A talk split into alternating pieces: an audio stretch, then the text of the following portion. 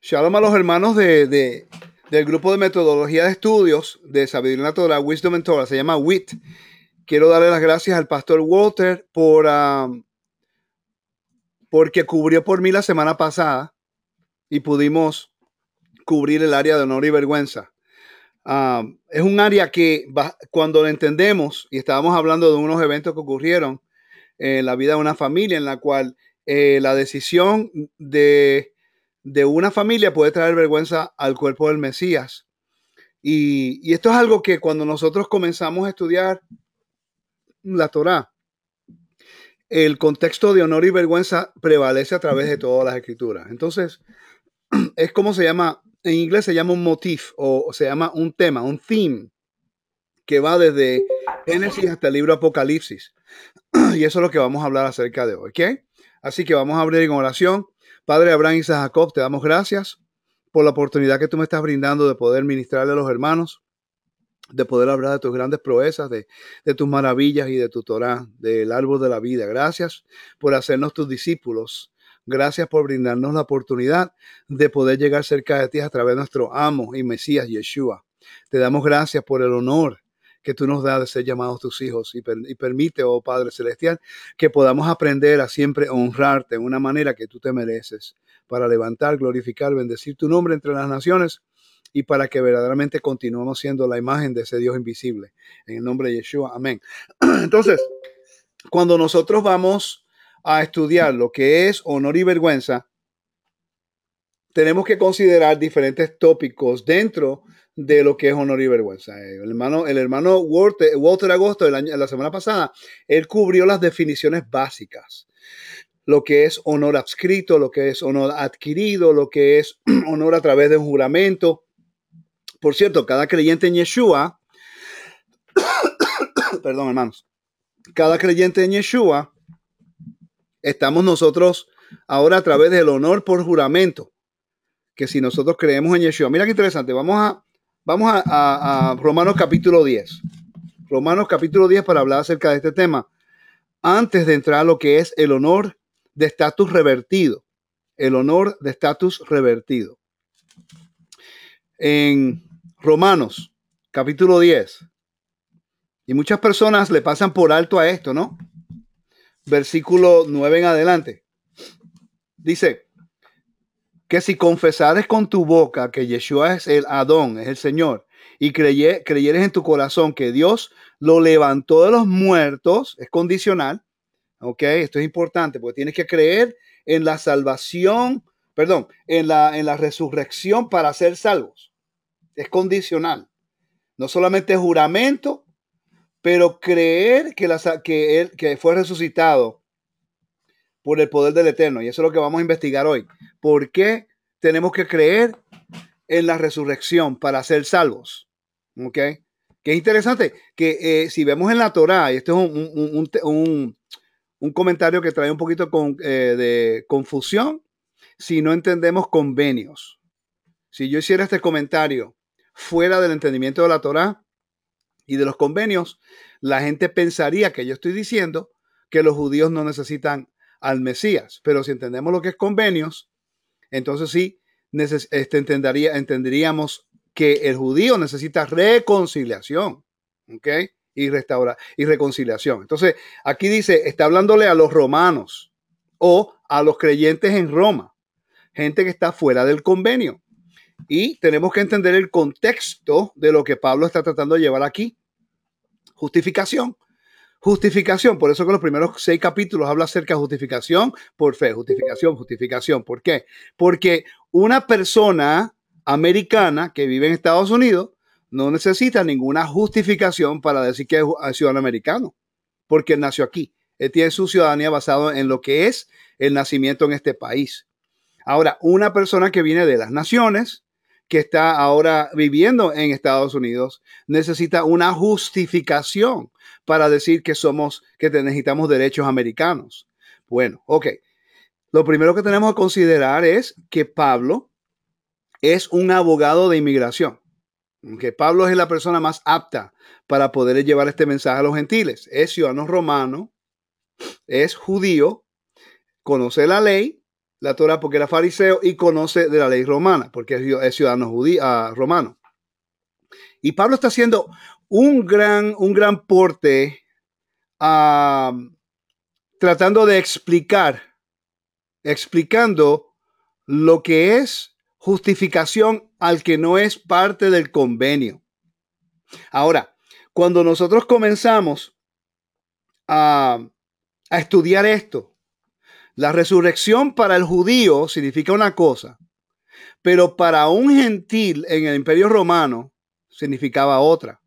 ¿Por qué? Como yo hablé acerca de justicia y bondad, una de las formas que se declaraba una, una verdadera libertad de justicia y bondad era cuando había una luz, como una antorcha en un, en un palo, en un, en un árbol, que se ponía a la, a la puerta de la ciudad en referencia a Yeshua morir en la cruz. Esto es importante, hermanos, porque la dinámica, la, dinámica es bien interesante, porque si nosotros, cuando Yeshua muere en la cruz para el judío, representaba libertad absoluta del exilio. Pero el gentil tiene un exilio de Edén. El judío tenía exilio de la tierra, que es Edén. ¿Me están siguiendo? Los dos sufren por el mismo problema. Pero uno está en convenio y tiene que ser redimido, pero también tiene que haber redención para toda la humanidad, pero el gentil no está en convenio. Ahí es donde entra el conflicto entre el cristianismo y la interpretación del cristianismo de las escrituras versus el judío hablando de las escrituras. Para un judío, cuando Yeshua muere en la cruz. Y la resurrección representa lo mismo para los dos, pero la muerte de Yeshua en la cruz significa libertad absoluta para el judío. La resurrección para los dos, el gentil, y para los judíos, representa que a través de Yeshua, ahora tenemos acceso al Edén, que es el jardín, que es la tierra. ¿Ok? Pero para un gentil, la resurrección es la clave. ¿Ok? Aunque también para judío, pero en otro diferente aspecto que requiere un estudio del templo diferente para eso. Pero para el gentil, la resurrección es sumamente importante y por eso es que Pablo enfatiza tanto la resurrección de, de, de, Yeshua para el gentil a las naciones. ¿Por qué? Porque César se consideraba como el, el, el hijo de Dios. César se llamaba Pax Romana, el que iba a traer la paz al imperio romano, la paz mundial. César, supuestamente, la mitología del nacimiento de César era que iba a, que nació de la serpiente. ¿Ok? En otra palabra, la madre de César fue a visitar el, el templo de Apolo, ahí quedó dormida y la serpiente tuvo sexo con ella y ahí salió Agosto César. Esa es la mitología del nacimiento de César. Ahora vemos el contraste de lo que es la, semilla de la serpiente y la semilla de la mujer, Israel. ¿Me siguen? O en este caso, Mesías, Yeshua. Entonces, para el gentil, la resurrección era el mensaje número uno de Yeshua. ¿Por qué? Porque la cruz representaba el acto, el acto más vergonzoso que, que César le podía dar a una persona. Ellos preferían morir que vivir en vergüenza. Pero morir en una cruz era lo peor que una, una, persona podía tener. Porque morir en una cruz no solamente avergonzaba a tu persona, pero avergonzaba tu familia, avergonzaba tu nación y avergonzaba al Dios de tu nación, que no tenía el poder para darte y, eh, eh, y, para, y para recuperar tu vida, para defenderte. Por eso fue que los romanos, cuando él estaba en la cruz, le gritaban y se mofaban de él. ¿Me sigue? Pero cuando Yeshua resucita, resucita, ahí es cuando entonces el mundo gentil entendía que César en realidad no tenía el poder sobre la vida y la muerte, porque eso era lo que la crucifixión representaba en el primer siglo para los romanos, que César tenía completa autoridad. Él era el hijo de Dios, él era el que iba a traer la paz, la paz a todo el imperio, él era este, eh, eh, el que tenía la potestad sobre la vida y la muerte, y de repente ahora Pablo dice, no, porque Yeshua resucitó a los muertos. Oh, wow, resurrección. Quiere decir que la libertad absoluta, la absoluta por la muerte del Mesías en ese madero como Él es la luz del mundo, pero cuando resucita le deja saber a los judíos que la restauración ha sido final y al gentil de que César no tiene ningún tipo de autoridad y que no es el amo de, de la tierra, sino que es el Dios de Israel que resucitó a Yeshua. Quiere decir que la pelea de honor terminó. Ganó el Dios de Israel. ¿Me están siguiendo, verdad? Ok, el Dios de Israel ganó la pelea cuando resucita a Yeshua, ya no hay ese, ese conflicto, esa réplica y, ese, y esa ah, reto y réplica. Ah, ¿Qué fue lo que ocurrió? El reto.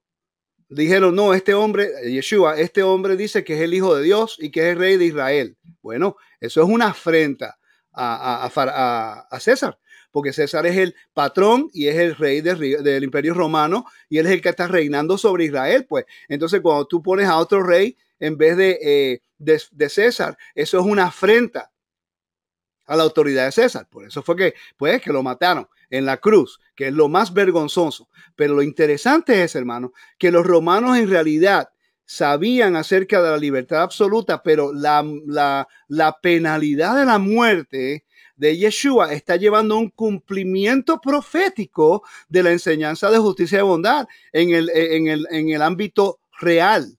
Cuando un rey hacía un decreto de libertad absoluta, entonces tenía que dejar de declarar por, por ah, documento y por una declaración verbal de que el pueblo era libre. Y cuando el, el pueblo era libre, tenían que llevarlo, llevarlo al país natal pero ¿cómo es que los pueblos alrededor sabían si ese pueblo no estaba escapando de rey? Ah, porque una de las cosas que ocurre cuando habían este, convenios entre, entre reyes eran que un rey que está en convenio con otro rey, si un esclavo de aquel rey, el, el patrón, se, se dejaba el reino, este rey vasallo tenía que regresarles al rey patrón los esclavos. Él no podía permitirlo que fueran libres. Entonces, cómo era que el pueblo alterno o los pueblos alrededor del reino que le dio la libertad sabía si ese pueblo que eran esclavos, todo el mundo sabía que Israel era esclavo en Babilonia, cómo entonces Asiria o los hititas o los egipcios sabían si ellos estaban regresando legalmente con una antorcha. Ponían una antorcha, un árbol, en este caso la raíz de Isaí, ¿ok?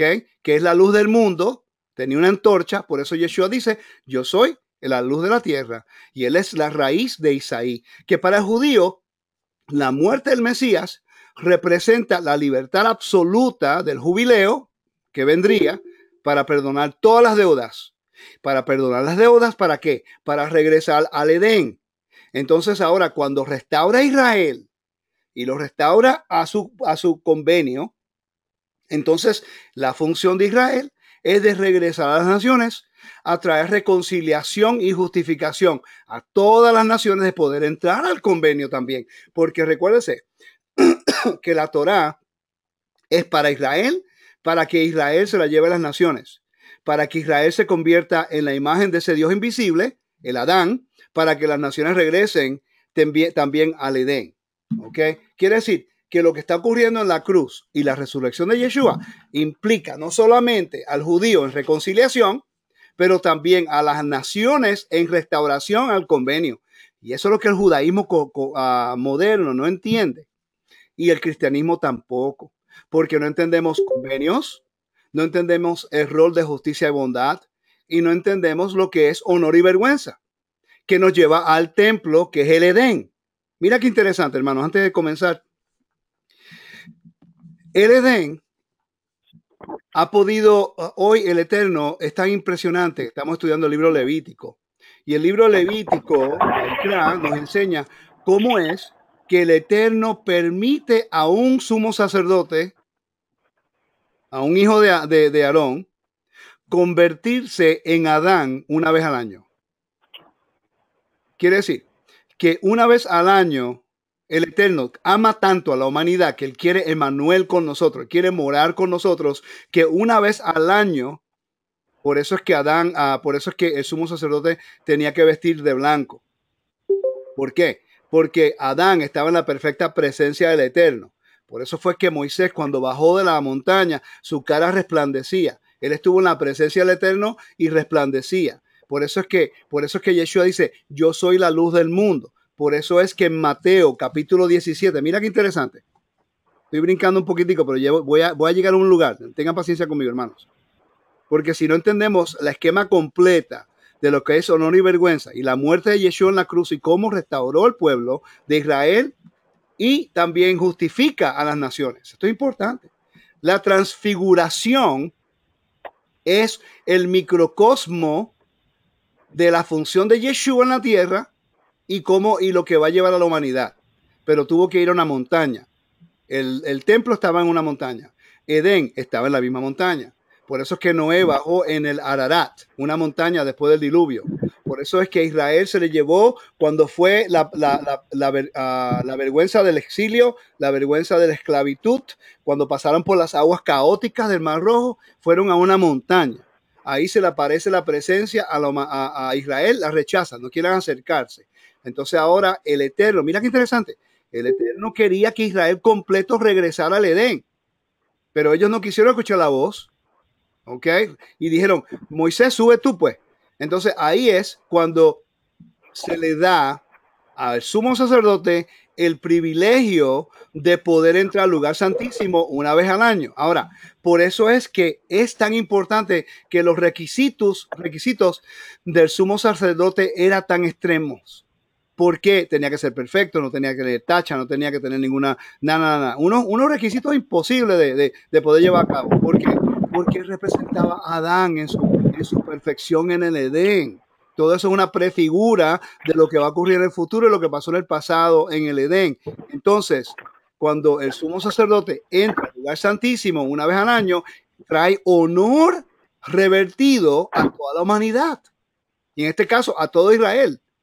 Porque el sumo sacerdote se supone que interceda por, por toda la nación él tiene que pedir perdón por sus pecados, en ese caso, en la tierra, y después por la comunidad. Entonces, el Eterno lo perdona a él y es como si lo perdonara a todos. Y perdona a Israel y lo perdona a él. ¿Okay? Entonces, mira qué interesante lo que es la transfiguración en Mateo capítulo 17. seis días, pasaron seis días, ¿okay? Yeshua tomó a Pedro, a Jacobo y a Juan su hermano y los llevó aparte a un monte alto. Después de seis días, Adán fue creado en días, en el sexto día, y después de seis días entró el Shabbat. Quiere decir que el Shabbat fue último en la creación, pero primero en intención. Fue último en la creación, pero primero en la intención. Porque el Shabbat es una, una, un microcosmo del Edén en la tierra una vez en semana. Entonces dice, se transfiguró delante de ellos y resplandeció su rostro como el sol y sus vestidos y Perdón, parece que alguien tiene encendido Quiere decir el micrófono. Que en momento, los discípulos vieron que Yeshua era el último Adán. El último Adán. ¿Ya entendían? Se sabe eso. Decía, y aquí le aparecieron Moisés y Elías hablando con él. Eso es una visión. Pero la visión tiene que ver con la restauración de todas las cosas.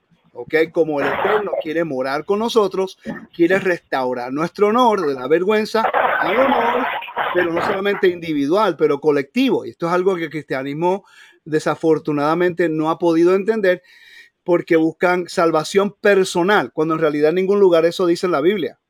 En ningún lugar el Nuevo Testamento dice que aceptes a Yeshua como tu salvador personal. Nunca aparece eso. Que yo lo encuentre, ¿no? Me, me corrían, por favor, pero no he encontrado. Sino que dice en Romanos capítulo 10, 9 y 10.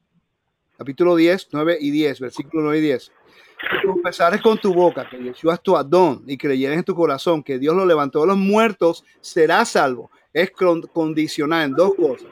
juramento y después tienes que creer que fue Elohim de Israel que lo resucitó de los muertos. No César, no los dioses ajenos, sino el Dios de Israel.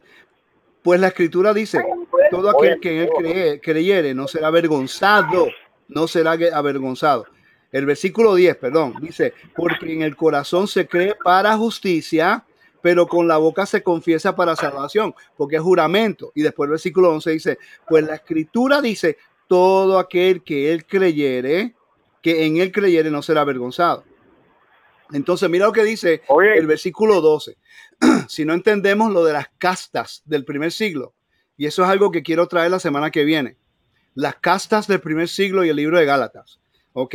Dice, porque no hay diferencia entre judío y griego, pues el mismo que es Señor de todos es rico para con todos los que le invocan, porque todo aquel que invocar el nombre del Señor será salvo. Entonces, ahí es cuando Pablo continúa con su estudio acerca de cómo eso ocurre en un midrash que él hace en el libro Romanos. Entonces, después en el versículo, el capítulo 11, cuando está hablando de las naciones, para justificación al, convenio, el capítulo 11, versículo 1 dice, digo pues, ¿ha desechado Dios a su pueblo? En ninguna manera porque también yo soy israelita, de la descendencia de Abraham, de la tribu de Benjamín. No ha desechado el Elohim a su pueblo, el cual desde antes conoció. Entonces, como vamos a explicar ahora cómo es que utiliza como la, el vehículo de traer la reconciliación. Toda, toda la creación, toda la creación es Adán, en otras palabras, humanidad. Y la intención del Eterno fue traer a toda la humanidad a ah. reconocer que hay un Dios. Esa es la función de Adán. Adán era para tener soberanía sobre todo para que pudiera traer honor al Todopoderoso. La, vergüenza del pecado. Rico, rico, rico. Cuando él comió, cuando Adán comió la fruta. Rico, momento. Entonces trae vergüenza, trae exilio trae de, a, Hay muchas cosas que ya no momento, Rico. Fue exiliado. Entonces, de ese momento, hermanos, comienza la restauración comienza la de restauración para la humanidad, pero redención al que está en convenio. ¿Ok? Entonces, utiliza Abraham. Y de Abraham en adelante comienza el plan de una familia, una casa, oigan esto, una casa, la casa de Abraham, la casa de Isaac Jacob, una familia, las doce tribus y un pedacito de tierra. El plan desde el principio. Adán tenía un pedacito de tierra, ¿ok? El jardín estaba dentro de la tierra, que es Edén, y estaba la familia, que es Adán. El libro Apocalipsis es lo mismo. La historia y la, narración bíblica tiene que ver con la, la, restauración de la familia, de la casa y, de la, el pedazo de tierra de Israel. Y en este caso, toda la humanidad regresará de nuevo al convenio. ¿Me están siguiendo, no? Ok. Rico. Entonces, rico, es una rico, rico, que tengo que hacer porque muchas personas y la desconexión que ocurre entre el judío y el cristiano es porque no entendemos estos roles. Entonces, ¿qué significa la, resurrección? No solamente para judíos, pero también para, para los gentiles en este caso. La, la, la resurrección o la muerte es un reto y réplica. Yeshua le deja saber al sumo sacerdote que es él se sentará a la mano derecha del Padre, como lo dice, a la diestra del Padre. El sumo sacerdote rasga su vestimenta y acusa a Yeshua. Hay una acusación en contra del Mesías. Los romanos pues lo ponen en el madero y se mofan de él. Ahí es donde entra el, reto y réplica. Los romanos que ven a César, que es la suma autoridad en el antiguo mundo, están retando el honor de Yeshua como Yeshua no fue enviado por él mismo, enviado por el Padre, están haciendo una afrenta al que lo envió. Entonces la, la afrenta en contra del Padre. Ahí es cuando entonces está el reto y después viene la réplica. La resurrección viene siendo la réplica del Creador, indicando a Yeshua que la acusación es falta, es falsa, y que ahora Él es el que da el honor. Él es el que, el que, el que levantó a Yeshua cuando se presenta ese evangelio a los gentiles, cuando los gentiles sabían que la, crucifixión era el método de, muerte más vergonzosa, que afectaba toda fase de la vida y que la muerte por crucifixión era no tenía esperanza en el mundo de acuerdo a la mitología romana, que ponía a César por encima de cualquier otra cosa que levantaba el honor de César y humillaba a los dioses que esa persona servía. Por cierto, a un ciudadano romano no se podía este, este, crucificar. ¿Por qué? Porque si tú crucificabas a un ciudadano romano, es una afrenta a César. Al menos que ese ciudadano romano hubiera causado una traición a César. Entonces ahora es vergonzoso. Ok, ahora que establecimos eso, vamos a comenzar con el estudio. Ok, entonces, cuando venimos acá, vamos a repasar rapidito lo que es honor y vergüenza, porque honor y vergüenza uh, se aplica más en el mundo uh, occidental, uh, oriental que en el mundo occidental. América, Europa, Australia, se han convertido en, en culturas basadas en inocencia y culpa. Pero en realidad el mundo oriental bíblico se enfatiza en lo que es honor y vergüenza perder cara. por eso es que los japoneses se manejan en la forma que ellos se manejan. y algo que tenemos que entender, hermanos, es que lo que es honor y vergüenza en el primer siglo era el valor fundamental, era el valor fundamental de la cultura romana y griega e israelita en el primer siglo. Yo, en mi opinión, no podemos estudiar el Nuevo Testamento sin tener una, un entendimiento vasto de lo que era honor y vergüenza, reto, réplica, a lo que es honor de estatus revertido, estas cosas, porque el Nuevo Testamento en eso se está basando. Y da pena, ¿no? Porque entonces lo que pasa es que mucha gente se inventan cosas que no están en la Biblia porque no entienden su contexto. El contexto trae el entendimiento de ese versículo. Entonces, cuando comparamos ambos, y quiero leer esto porque es importante, no sé si Walter lo leyó, pero me gustaría leerlo porque es importante. Cuando comparamos ambos, lo que es honor y vergüenza o culpa e inocencia. En honor y vergüenza, el honor es basado en percepción, valor social, ¿ok? Y, en culpa e inocencia es basado en convicción, correcto o equivocado, ¿ok? Entonces, honor y vergüenza se, están preocupados por mantener su honor, pero una en una cultura de culpa e inocencia se preocupan por lo que es la justicia. Quiere decir, una persona, fíjate, una persona puede ir a la cárcel y pagar su deuda. No me escuchan, ¿por qué? ¿Me, ¿Me escuchan? Sí. ¿Aló? ¿Me están escuchando? Rico. Rico, hay un ruido, alguien tiene encendido el micrófono, no nos deja escucharte adecuadamente. Hay un, Caller 02 que entró por, habrá entrado por línea, que está con el micrófono abierto. Eh, ahí vos tenés la posibilidad de silenciar todos los micrófonos. Ahora, ahora, sí. ¿Ahora me escuchan bien? Ok, ahí está. Ahí está. Ok.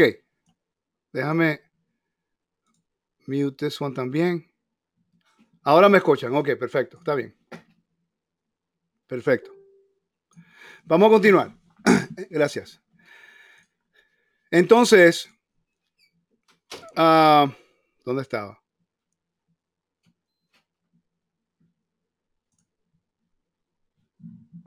Deme un segundo.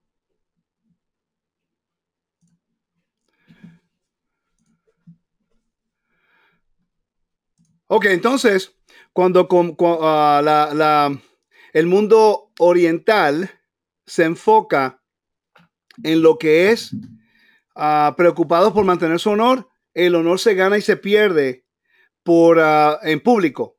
Por eso es que Yeshua hacía unos retos y réplica con los fariseos en público. ¿Ok? Nunca en privado en realidad, pero en público. ¿Ok?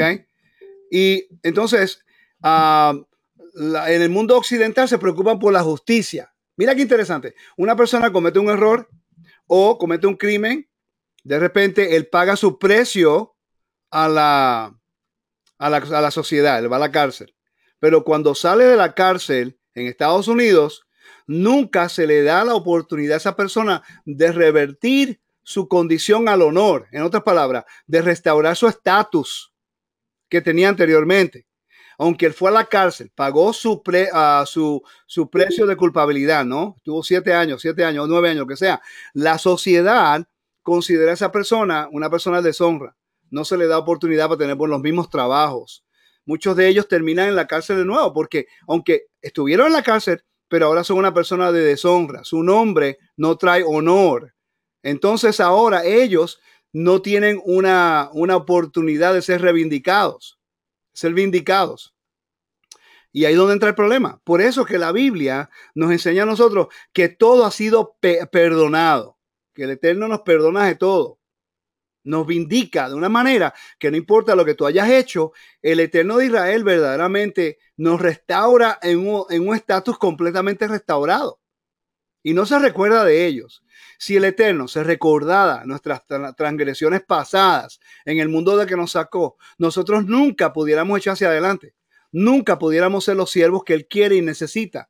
La única forma que Él puede convertirse en ese, uh, convertirse eh, en ese, ese patrón en nosotros es que nos dé una libertad, nos dé una libertad completamente absoluta.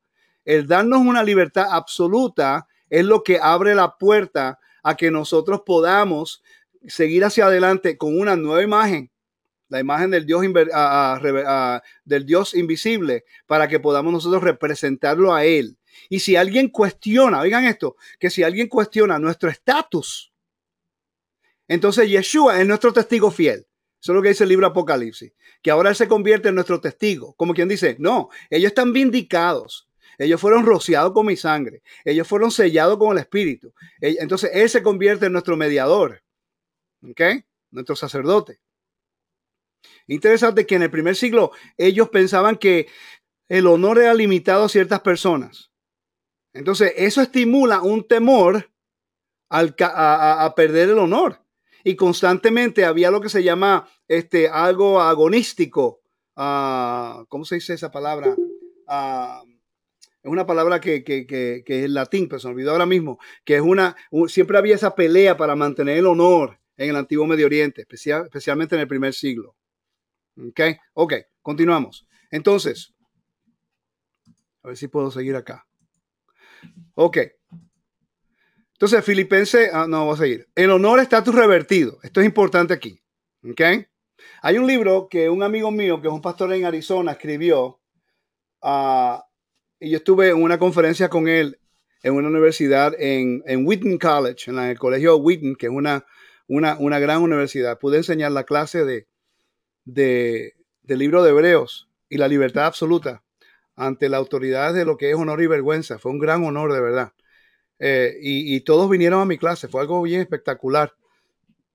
Y ellos no entendieron lo que era el honor revertido que el Eterno nos dio en el libro de Hebreos la libertad absoluta, porque ellos no estudian el templo y ellos no estudian lo que es justicia y bondad. Ellos querían acomodar el honor, lo que es honor, querían acomodarlo a um, la percepción de honor bíblico. Ellos están tratando de acomodarlo a la humanidad, en vez de que la humanidad se adapte a la definición de honor que Dios establece en la Biblia. Esto fue algo que ocurrió en una de las mesas que yo estaba en una reunión con ellos. La gente que venía de Asia, porque en Asia entienden esto, honor y vergüenza. En Japón, en Turquía, había, en, la mesa donde yo estaba, habían como 10 personas y esas 10 personas venían de diferentes países del Oriente, donde hay honor y vergüenza. Y ellos hacían la pregunta, es increíble como hacían esta pregunta, no caían en cuenta. Ellos decían, ¿cómo nosotros podemos tomar lo que es la percepción mundial de honor y vergüenza y, aplicar la Biblia a, esa, a ese mundo, este, la percepción de honor y vergüenza mundial? Y yo les dije a ellos, pero es que estamos viendo la, de la manera incorrecta. Porque usted, ya que la humanidad, especialmente donde ustedes viven, ya entienden lo que es honor y vergüenza, pero es un honor y vergüenza basado en lo que ellos han desarrollado, que eventualmente dirige a la opresión, porque usted no toman ya la base de honor y vergüenza que ellos tienen y que ellos entiendan el honor y vergüenza de Dios? Que ellos se adapten a, a lo que es el honor y la vergüenza que está en la Biblia. No es al revés. Si nosotros queremos adaptar a Dios a nuestras vidas, no, nosotros tenemos que adaptar nuestras vidas a los requisitos que Elohim quiere de nosotros. Y eso me queda, es algo increíble. Se me quedaron mirando como bien, bien raro. Y yo, yo, yo digo, pero yo no entiendo por qué es tan difícil. Porque si tú le explicas a una persona el honor de Shabbat y una persona entiende el honor y vergüenza, y tú le, explica, le explicas lo que representa el Shabbat desde el punto de vista de honor y vergüenza, lo va a entender. Entonces esa persona quiere integrarse al honor de Dios. Pero la humanidad quiere cambiar las fiestas, cambiar el mandamiento, cambiar todo y que Dios lo acepte con el honor que ellos están desarrollando. entonces obviamente el Eterno no va a dar su brazo a torcer. No es que él, no es que terco, sino que él ha hecho juramento y él ha establecido como el patrón de la tierra y la humanidad de Israel, él ha establecido unos perímetros de lo que es santidad, espacios sagrados, lo que es lo que le complace a él. Uno, uno se, los hijos se adaptan a los padres, no los padres a los hijos. Cada vez que los padres se adaptan a los hijos, hay caos en la familia. Tiene que hacer al revés. Los padres tienen que dirigir y los hijos son la imagen de los padres. Y basado en el ejemplo de los padres, ahí es como los hijos se identifican si son buenos o malos. ¿Por qué? Porque están imitando a sus padres. Ok, continuamos. Entonces, ¿cuál es la definición del estatus de honor revertido o restituido? Ok, estatus de honor revertido es cuando gente o familia tiene cualquier respeto, privilegio, poder o autoridad en la comunidad y cambia de una, de una noche a la mañana. ¿Ok? Entonces, estatus de honor de quien Ah, de alguien puede ser alto, bajo, regular. Déjame leerlo acá un poquitico. Disculpen, es que me está bloqueando un poco aquí la, imagen y no, whoops, no veo bien. Ok, entonces dice, hasta el más inmensamente poderoso, ah, alto honor de un rey. Todo el mundo en culturas de honor y vergüenza conoce su nivel de honor en relación a los otros miembros de la comunidad. Entonces, esto es importante. Los fariseos tenían cualquier tipo de honor. ¿Ok? Entonces, el honor de ellos era limitado. No todo el mundo podía ser fariseo. Solamente habían como 5.000 fariseos en el primer siglo nada más. Quiere decir que tú llegabas a, una, a, un estatus de un fariseo. Era que eras educado. Tenías, sabías leer, escribir, conocías la ley. Era una persona de liderazgo en la comunidad. La gente te miraba por liderazgo. Sí, entonces, si ellos son los líderes que estudiaban la Torah y la gente regular no podía estudiar la Torah igual, entonces, si un fariseo daba un ejemplo ah, de hacía calumnias o, era avaro o era una persona que no hacía justicia, está presentando la imagen de un Dios incorrectamente. Entonces, ahí es cuando la uh, Yeshua tuvo problemas con los fariseos, porque Yeshua entendía lo que era honor y vergüenza. Ok, continuamos, si no me salgo del tema. Dice, hay dos tipos de estatus de honor revertido. Uno, el resultado final es honor. Honor, vergüenza, honor, o simplemente vergüenza o, uh, o, vergüenza, vergüenza a honor. ¿Ok? Para enseñar esto mejor, le voy a enseñar la, la imagen que tiene más sentido. Aquí estamos viendo. Son dos resultados que uno quiere. En el primer siglo esto es importante y ahorita le voy a dar eh, este, ejemplos bíblicos, ¿ok? Eh, lo más alto es el honor. Después baja vergüenza, sube al honor. Usted va a ver esto a través de las historias bíblicas. Después está honor, perdón, de vergüenza a honor. Y después está de vergüenza, sube a honor y baja la vergüenza. O de honor a vergüenza. Okay, tenemos que aprender a entender estos principios cuando leemos, en la, leemos la Biblia, porque usted va a encontrar esto a través de toda la Biblia. Le voy a dar ejemplos, ¿ok? Yeshua es el ejemplo perfecto de lo que es exaltación al Mesías, es en realidad el honor de estatus revertido. ¿Por qué? Yeshua viene de, la, del lugar celestial. Toma imagen de hombre. Lo dice, vamos a leerlo en Filipenses capítulo 2, versículo 11 ah, en adelante, tener los mismos sentimientos que tuvo Yeshua el Mesías, quien existiendo en forma Elohim, no reputó codiciable tesoro mantenerse al igual con Elohim, con Dios, sino que se anonadó tomando la forma de siervo y haciéndose semejante a los hombres. Y en condición de hombre se humilló. ¿Por qué? Porque el hombre estaba en un estatus Ah, de, vergüenza en, la, en el exilio. Y recuérdense que en el primer siglo, aunque estaba el templo, aunque estaba el Sanedrín, pero como las tribus estaban dispersas todavía, Israel se sentía que todavía estaba en el exilio porque las diez tribus no habían regresado y estaban sobre autoridad de los romanos, que no autoridad del Eterno. Ellos pues, se consideraban exiliados todavía, aunque estaban en la tierra. Dice, hecho obediente hasta la muerte, la muerte de cruz, por lo cual Elohim, le exaltó y le otorgó nombre que está sobre todo nombre, para que en el nombre de Yeshua doble, nombre de Yeshua doble la rodilla cuando hay en los cielos, en la tierra y en el abismo. Y toda lengua que confiese a Yeshua, el Mesías, que es Adón, que es Señor, para gloria de Dios Padre. ¿Por qué? Porque el Eterno lo vindicó, lo restauró, lo, lo le dio su estatus de nuevo. Él vino del cielo, vino a la tierra, murió en la cruz. Ah, era este vergonzoso ah, para él, para Israel y para el Dios de Israel que muriera en la cruz. La resurrección es la vindicación de que solamente hay un Dios y que ese Elohim tiene el poder sobre la vida y la muerte y no es César, que es el Dios de Israel, Elohim, Jorge Bafe, que el que da la vida y la muerte. Quiere decir que la, la pelea cósmica entre los dioses paganos y el Dios de Israel, cuando Yeshua resucita, se acabó. No solamente en la, en la, muerte y la resurrección le da la vida de nuevo a Israel de una libertad absoluta. El final del exilio, en otras palabras, el exilio de la muerte, el exilio al jardín, el exilio a la restauración total. Ahora, Israel está en la dispersión todavía. Entonces, ¿cuáles son las buenas nuevas? Ah, Yeshua envía 70 discípulos. ¿Por qué? Porque representaban las naciones. ¿Para qué? Para traerle las buenas nuevas a la humanidad.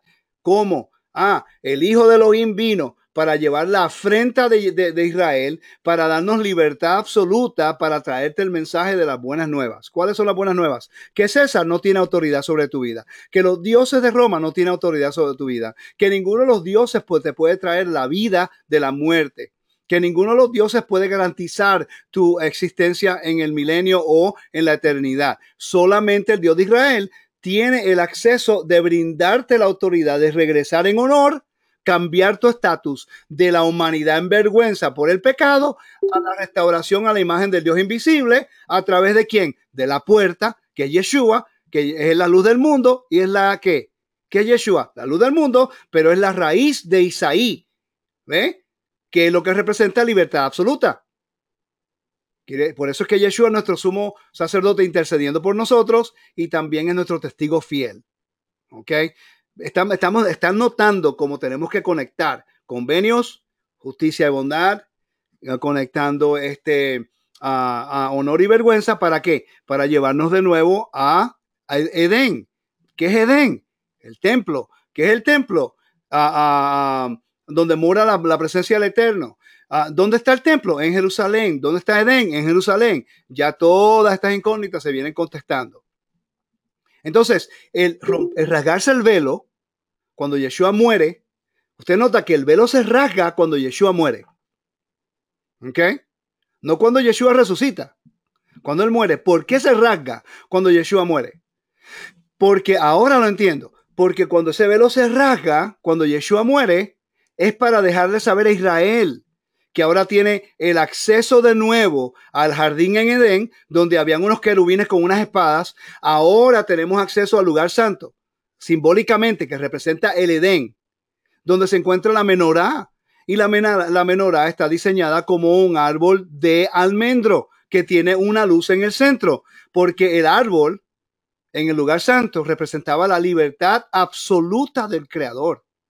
Quiere decir que ahora tenemos acceso a través de Yeshua, que es la puerta, que es el, el enviado Elohim. Tenemos acceso al Edén, no es que ahora tenemos acceso al lugar santísimo. Ahora no, simbólicamente, ahora nosotros tenemos acceso a través de Yeshua a, que Él interceda por nosotros, pero que lo que el velo se rasga y se abren los cielos, porque el velo se llamaba el cielo, ¿ok? Hamaim, que ahora tenemos nosotros acceso al árbol de la vida. Por eso es que el velo se rasga cuando Yeshua muere. Ahora, cuando Yeshua resucita, trae vindicación a Yeshua, porque los himnos resucitó a los muertos y la pelea cósmica entre César y los poderes celestiales y los poderes, del aire y los poderes que allá la gente creía en la mitología se eliminó. Ya se estableció la primicia de que es el Elohim de Israel que tiene la creación, que hizo la creación, que envió a su hijo para restaurar a Israel, para restaurar la humanidad. y eliminando las potestades, que no hay ningún tipo de potestad que te da la vida y la muerte. Elohim es el que permite la vida, el que te da la vida y permite la muerte. Él es el que tiene el poder, más nadie. Entonces Yeshua es el perfecto ejemplo de lo que es el estatus de honor revertido. ¿Por qué? Porque él viene del cielo, baja y se humilla como hombre en el exilio. Y después, ¿qué ocurre? Muere una, una, una, una muerte vergonzosa cuando resucita, entonces ahí es vindicado. Y como él fue humillado y él fue obediente hasta la muerte, el Padre le restaura el honor que una vez tuvo con él. Por eso si Yeshua, si Yeshua no es preexistente o no viene delante de la fundación del mundo o no es divino, entonces estamos perdiendo tiempo, porque ¿cómo puede revertir el honor? Esto es una de las cosas que me ayudó a mí a entender al Mesías, que ahora yo creo más en el Mesías que nunca más. ¿Ok? Otro ejemplo de honor y vergüenza, de honor a vergüenza, Adán y Eva. Adán y Eva dice en Génesis 2.25, ambos estaban desnudos, el hombre y su esposa, y no estaban avergonzados, y no se avergonzaban. ¿Por qué? Porque estaban cubiertos de la presencia del Eterno. Recuerden cuando yo les dije a ustedes que, que Moisés cuando subió la presencia del Todopoderoso en el monte Sinaí, cuando bajó del, de la montaña los segundos 40 días, su cara estaba resplandeciente. Y cuando él bajó esa segunda vez, él bajó en un Yom Kippur. Estaba resplandeciente. ¿Ok? Y hizo expiación. Y dio libertad absoluta a Israel. Le dio libertad para que entendieran que es el Elohim de Israel. Quiere decir que podemos nosotros especular en este caso de que Adán y Eva en la presencia del Eterno resplandecían. ¿Ok? porque estaba en la presencia de Dios, así como Moisés solamente vio la espalda de Elohim y estaba resplandeciente en su cara. Imagínate, Adán y Eva viviendo y morando dentro de la presencia constantemente del Eterno. Pues yo puedo especular en este caso, en mi opinión, de que Adán y Eva resplandecían. Por eso es que Yeshua dice, yo soy la luz del mundo. Por eso es que Yeshua nos dice a nosotros, ustedes son la luz del mundo porque nosotros a través del Mesías somos la imagen del Dios invisible, así como era Adán, restaurados de vergüenza al honor. Y ahora entiendo, hermanos, por qué los sacerdotes vestían de blanco en el templo. Si el templo representa Edén, si el templo es un microcosmo del cielo, si el templo es un microcosmo del Edén, entonces los sacerdotes vistiendo de blanco y solamente ellos podían estar en un lugar específico Quiere decir que ellos representaban a Adán y una vez al año, en el día de expiación, el sumo sacerdote, que era perfecto, ¿ok? Se vestía completamente de blanco y podía entrar al lugar santísimo. Quiere decir, una vez al año, el Eterno todavía enseñaba a Israel que todavía había acceso a su presencia y había acceso al Edén si ellos eran obedientes y si ellos no pecaban en rebelión. Si había rebelión, no había pecado, no había perdón, no había sacrificios. Solamente el rey podía perdonar eh, la rebelión y el pecado. ¿Ok? Y Yom Kippur es por ah, pecados involuntarios y pecados en rebelión, porque no había sacrificios. Solamente el rey podía perdonar. Ahora, si había una afrenta, una, una rebelión absoluta de rechazo del convenio, ya no había oportunidad, porque entonces ahora tú estás ah, ah, retando la autoridad del creador. ¿Ok? Por eso es que Romanos capítulo 10 habla de la forma, perdón, que Hebreos capítulo 10 habla de la forma que habla. te voy a citar el versículo. Muchas personas tienen la costumbre de, de tener amistad con gente que rechazan al Mesías. Yo personalmente, si una persona avergüenza a mi Mesías, rechazan al Mesías. Si lo había conocido. Y lo rechazan, ya no es mi amigo, porque estás, estás avergonzando a mi amo, avergonzando a mi Mesías. Eso trae una deshonra a él. Si tú lo deshonras a él, me deshonras a mí. Me deshonras a mí, lo deshonras a él. Si lo deshonras a él, deshonras al Padre. Yo no puedo permitir que haya una afrenta en contra de mi Mesías porque es una afrenta al Padre, porque Yeshua, de acuerdo a la Biblia, es la imagen de ese Dios invisible. ¿Ok? Entonces dice, versículo 26 del capítulo 10 de Hebreos, porque si pecáramos voluntariamente después de haber recibido el conocimiento de la verdad, ya no queda más sacrificio por los pecados, sino una ofrenda expectación de juicio y de hervor de fuego que ha de devorar a los adversarios. El que viola la ley de Moisés por el testimonio de dos o tres testigos, muere irremisiblemente. ¿Cuánto mayor castigo pensáis que, que merecerá el que pisoteare al Hijo de Dios y tuviere por inmunda la sangre del pacto, el cual fue santificado e hiciere afrenta, oigan, afrenta al Espíritu de gracia? Y mira el versículo 30 dice, pues conocemos al que dijo, mía es la venganza, yo daré al, el pago, dice el Señor. Otra vez, el Señor juzgará a su pueblo, porque está trayendo vergüenza al Padre si rechazamos al Mesías y, deshonramos al Mesías. Ahora, entra la pregunta, pues Rico, ¿qué vamos a hacer con los judíos ortodoxos que no conocen a Yeshua? Ese es el problema, que la razón por qué hay una afrenta en contra de Yeshua dentro del ortodoxismo es porque nunca una, que el cristianismo ha causado una división por las inquisiciones, las cruzadas, el holocausto, cambiar las leyes, ah, la, teología de reemplazo. Entonces los judíos claramente no van a estar de acuerdo con eso. Entonces ellos piensan que Yeshua rompió la ley, que Pablo rompió la ley. Cuando yo hablo con los amigos míos que son ortodoxos, ellos me dejan tranquilo y me dan honor. ¿Por qué? Porque yo le presento a ellos el evangelio diferente. Yo le presento a ellos un evangelio que guarda el mandamiento. Shomeo Toga, que guarda el mandamiento y que, le, y que ama al pueblo y ama la tierra. Continuamos. Entonces vemos que Adán y Eva vienen de honor a vergüenza. Próximo, Abraham. Abraham fue de honor a vergüenza cuando fue a Egipto. Cuando fue a Egipto, allá estuvo dispuesto a sacrificar la familia pero el Eterno tenía plan con él, lo restauró y lo regresó al honor cuando hizo convenio con él después. ¿Ok? Otro, José. José es exactamente el patrón que vemos nosotros con Yeshua. Mira, José fue exaltado por el Padre. ¿Ok? Después fue deshonrado por sus hermanos. Recuérdate que José era el primogénito de Raquel, pero no el de Lea, que legalmente Jacob tenía el derecho de nombrarlo el primogénito. Pero ¿qué, qué, ocurrió en la, en la, familia después que se le dio el honor a José de ser este, de ser el primogénito? Comenzó la deshonra entre los hermanos. Hay cuatro mujeres, está Lea, está Raquel, está Bilja y está Silpa. Entonces hay cuatro mujeres con dos hermanos. Todos tienen algo en común. Todos tienen un padre de cuatro diferentes madres. Quiere decir que no hay lo que se llama parentesco en este caso de madre. No hay lealtad. Hay lealtad hacia Jacob, pero no hay lealtad hacia los, hacia los hermanos en referencia a su mamá. Porque por eso es que Rubén se acostó con, la, con, la, con, con una de las siervas de Jacob. ¿Por qué? Es una afrenta y lo hizo en la tienda de Jacob, en la cama de Jacob.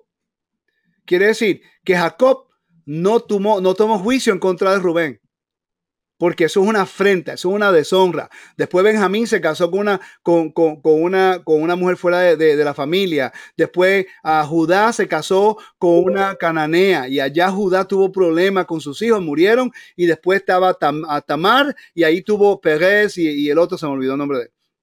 Entonces la familia cae en una qué? En una disfunción, cae en vergüenza cae en problemas familiares. Por eso es, hermanos, que en las raíces hebreas hay tanto caos y hay tanta división y hay tantas diversas ah, teologías porque no hay orden. No queremos uh, parentesco con los judíos, queremos separarnos de los judíos porque ellos no aceptan a Yeshua, lo entiendo, pero es que ellos no entienden a Yeshua como nosotros estamos entendiendo. Entonces, ¿qué hacemos nosotros? Nosotros usurpamos la autoridad. No queremos saber nada de los judíos no, los calendarios o la fiesta la queremos hacer de acuerdo como queremos hacerlo nosotros. Hermanos, estamos yendo del honor que el Mesías nos da, porque en el primer siglo todos siguieron lo mismo que, que, los judíos en el primer siglo, en referencia a las fiestas y el calendario esas cosas. Y de repente ahora nosotros entramos, que somos justificados por fe, se nos revirtió la vergüenza al honor, un honor revertido que el Padre nos ha dado a través de Yeshua. ¿Y qué hacemos nosotros? Entonces usurpamos la autoridad de otro hermano y causamos caos y vergüenza en la casa de Elohim, que si nosotros hacemos algo, algo que causa vergüenza al cuerpo del Mesías, eso automáticamente causa vergüenza al Creador porque nosotros somos la imagen de ese Dios en la tierra. Yeshua tiene que traer reconciliación, no solamente a su pueblo Israel, pero también a las naciones, porque las naciones representan a la humanidad. Es la esencia de Adán. Y Adán tiene que ser revertido, tiene su estatus, tiene que regresar al principio. Por eso es que Pablo llama a Yeshua el último Adán. Y todos los que se adhieren a Yeshua se convierten en una nueva creación. Y todos son la imagen del Mesías. El Mesías es el último Adán, es restaurado. Quiere decir que a través de Yeshua podemos entrar al Edén de nuevo. ¿Ok? Todo esto en el entendimiento de honor y vergüenza revertido, hermanos. La historia de Saúl. Ah, espérate, voy a regresar aquí. Así regreso. La historia de José. Entonces, José es avergonzado por sus hermanos, lo lanzan en el, en el pozo. A Yeshua lo lanzaron en el pozo. Yeshua se le llama el primogénito de la creación. A José le dio la bendición de primogenitura. Después a Yeshua lo sacan y desaparece del pozo mientras los hermanos ah, comían esa noche. Yeshua está en el sepulcro mientras los hermanos comían esa noche de Pesaj. Después a José no lo encuentran en, ah, en, el pozo. A Yeshua no lo encuentran en el sepulcro. ¿Ok? Después José va a la dispersión. Y después Yeshua va a la dispersión. ¿Ok? Y de allá Yeshua eh, eh, es exaltado entre las naciones. ¿Por qué? Porque José fue exaltado entre la nación de Egipto porque allí él estuvo como un rey de justicia. Él trajo comida, él dio justicia a los egipcios y a la humanidad en ese momento como un, líder de justicia. Dio de comer al pobre, al necesitado. Ahí es donde entra justicia de bondad. A él se le conoció como un gran rey un líder, perdón, como un gran líder, porque él estaba segundo en el poder. Él no tenía el trono, la jerarquía. Ahí donde entran los convenios, entendiendo la jerarquía bíblica.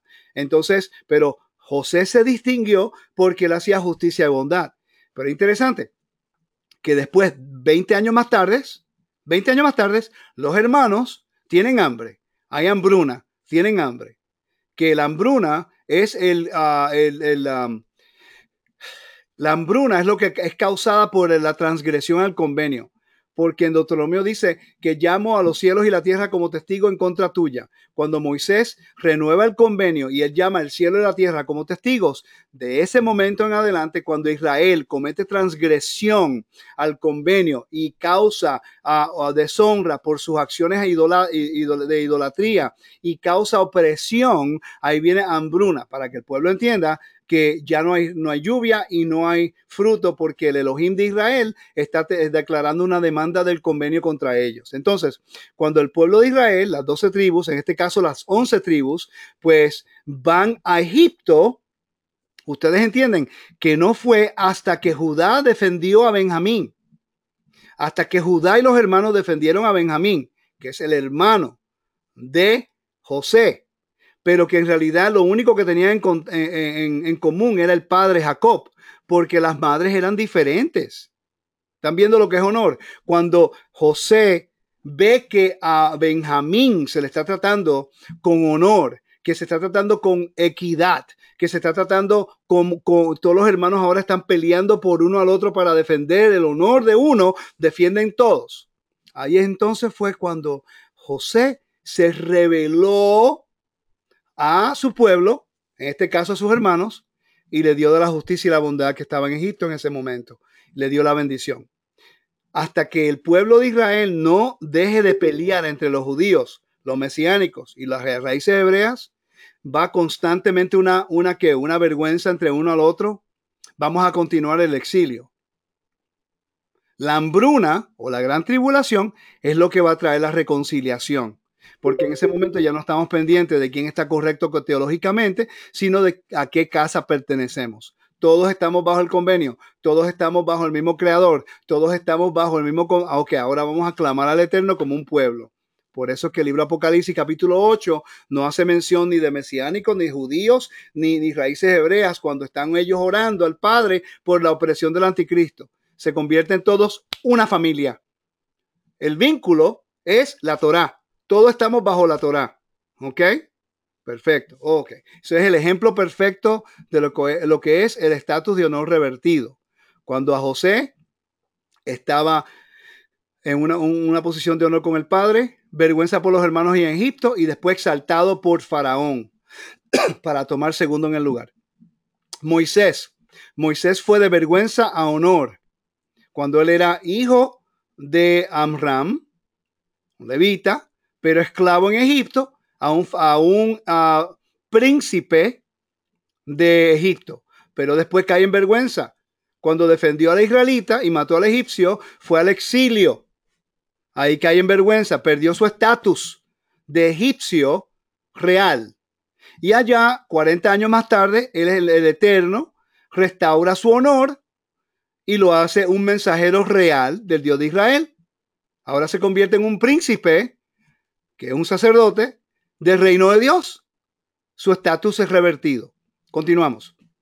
Saúl y David, ejemplo perfecto. Saúl, él va de honor a vergüenza. Es interesante que sabemos que hasta su descendencia cayó en vergüenza. Sabemos que el juramento que David hizo con Jonatán trajo a uno de los descendientes de Jonatán a la mesa de David de nuevo. Por cierto, si tú estudias el nombre de esa persona, que se me olvidó el nombre, pero el terminal de nombre es Bochet, que es vergüenza. El nombre de esa persona que estaba coja tenía esta vergüenza. Los hijos de Elí, el sacerdote, llevaban la vergüenza del sacerdocio por lo que estaban haciendo. Y aquí vemos nosotros que el juramento que David hizo con Jonatán, no con Saúl, con Jonatán, eventualmente revertió el honor, cambió el honor de vergüenza a honor de un descendiente de Jonatán por el juramento que hizo David con Jonatán. Entonces estamos viendo aquí como David va de la vergüenza a que los mismos hermanos de él no lo querían. Los mismos hermanos de él se olvidaron de él. Cuando estaban, uh, Samuel estaba orando por todos los hermanos buscando quién iba a ser rey de Israel. Uh, David no estaba en la lista. El padre Isaí no trajo a, David para que, para que el profeta lo viera porque era el menor. Pero mira el carácter de David. David, cuando no era rey todavía, él fue ungido, pero no era rey. Cuando él vio a, a Goliat hablando blasfemias en contra del Dios de Israel, el rey de Israel, Saúl, se suponía que fuera el que representara en la guerra y fuera a pelear por el honor de Dios y no lo hizo, tuvo miedo. Y ustedes notan en la historia que la moral del ejército de Israel estaba por el piso. ¿Por qué? Porque el rey Saúl, que es la, la imagen de ese Dios en la tierra, no quiere representar al pueblo. Entonces, en ese tiempo, en el antiguo Medio Oriente, cuando un había un Dios y en este caso Goliat representaba la imagen de ese Dios, retaba al rey del otro, eh, ah, del otro ejército, porque el otro ejército también era, uh, el, el, otro rey del otro ejército representaba al Dios de ese reino. Era una pelea cósmica entre dos dioses, entre la imagen de los dos dioses, con el poder de los dos dioses. Por eso fue que cuando David fue a pelear con él, le dice, tú vienes conmigo contra lanza y espada, pero yo vengo en el nombre del Elohim Adonai Sebaot, del Dios de los ejércitos. Quiere decir que cuando David lanzó la primera roca, ya no está peleando por su honor, él estaba peleando por el honor de su rey. En ese momento, el Eterno, cuando él dijo en el nombre de el Dios de los ejércitos, él está ahora levantando el honor del Dios de Israel y ahora fue el Elohim de Israel que peleó por él y, y, llamó la victoria. Noqueó a, a Goliat en la frente y después le cortó la cabeza. Y entonces la Biblia no lo dice, no lo relata, pero entendiendo los procedimientos del antiguo Medio Oriente, cuando se le cortaba la cabeza a un rey de otra nación, declaraba una victoria al rey de Israel, o en este caso al Dios de Israel. Cuando le cortaron la cabeza a Goliat, David, yo estoy seguro, la Biblia no lo dice, pero sé que eso ocurrió por la historia de, de Elías, cuando los profetas de Baal fueron muertos, que todo el mundo dijo Adonai Hua Elohim, que Adonai es el verdadero Dios. Yo estoy seguro, en este caso, le vamos a preguntar a David cuando lo veamos en el reino, pero yo pienso que David dijo Adonai Hua Elohim cuando levantó la cabeza de Goliat. Como quien dice, no es el Dios de los, de los palestinos o de los filisteos, perdón, es el Dios de Israel que es el único Dios. Y por eso fue que el ejército de los filisteos se fueron corriendo, porque hubo una, una, una, un reto y réplica En ese evento, David defendió el honor y el nombre del Dios de Israel. El Dios de Israel peleó por él y vindicó su nombre, restaurando el honor a David y vergonzando a Saúl, porque él no dio su cara por defender al rey de Israel. Ok, la historia de Esther. Si ustedes vieron mis estudios que yo hice acerca de Esther, lo pueden ver acá. Yo espero que ustedes consideren a teshuva.tv y allá pueden ver el estudio que yo hice, Honor y Vergüenza, en el libro de Esther para, para la festividad de Purim. Vemos cómo ella fue de, de una huérfana. Ok, la historia te dice específicamente que ella era huérfana, era judía, ok, y el nombre de ella traía vergüenza. Por eso fue que Mordoqueo le cambió nombre. No Hadassah, Esther. Y la raíz de, la palabra Mordoqueo es Marduk, que también él se llamó por un nombre uh, mezclado de las naciones. Quiere decir que ellos vivían en vergüenza en el exilio, sometidos bajo los dioses ajenos. Pero el Eterno los llevó al honor. Y el pueblo de Israel, al final del capítulo del libro de Esther, te habla de que el pueblo de Israel fue honrado trajo honor no solamente a este, Esther y a Mordoqueo, pero también a toda la humanidad, ah, perdón, a todos los judíos en el, exilio, en el reino, y trayendo honor a todos los judíos en el exilio, también trae honor al reino perso, porque hizo un acto de caridad, un acto de justicia. Amán fue de honor a vergüenza. Sus hijos murieron, la misma penalidad, pues, murieron y en vergüenza. La casa fue destruida en vergüenza. La familia fue destruida, la casa fue destruida y ahora Amán no iba a tener posesión de Persia, porque era el segundo en el poder, fuera del, rey de, Persa, de Persia. Ahora que le toca ese honor fue a Mordoqueo, un hijo del convenio. ¿Y qué fue lo que hizo Mordoqueo? Mordoqueo hizo justicia y bondad ayudó al pueblo y el pueblo lo vio con buenos ojos. Lo dice el capítulo en el libro de Esther. Léanlo, por favor, en el contexto de honor y vergüenza. Y yo sé que le va a traer bastante claridad a ese capítulo. Ok, hermano, continuamos. La parábola de hijo pródigo es espectacular en este aspecto. Porque verdaderamente enseña lo que es honor y vergüenza. Y también el honor revertido. Pero nunca consideramos al hermano mayor el hermano mayor cometió vergüenza también. El hermano menor va de honor, está en la casa del padre, pide su herencia, él mismo cae en la vergüenza, hasta comiendo con los cerdos, y después él pide ser un siervo en la casa del Eterno. Pero el padre de la casa hace unas acciones bien, bien peculiares. Una, él descubre su desnudez cuando levanta su vestimenta la Biblia no lo dice, pero cuando él, para correr a recibir al hijo, él tiene que, si tienen esos mantos en el primer siglo era difícil correr. Tenía, como dice en inglés, they girdle the loins. Ellos tienen que hacer un nudo en la, en la vestimenta para facilitar que las piernas puedan correr con ella, descubriendo su desnudez, las piernas, corriendo para recibir al hijo antes de que entre a la ciudad. Quiere decir que el padre descubre su desnudez, en este caso, para que su hijo fuera a ser honrado.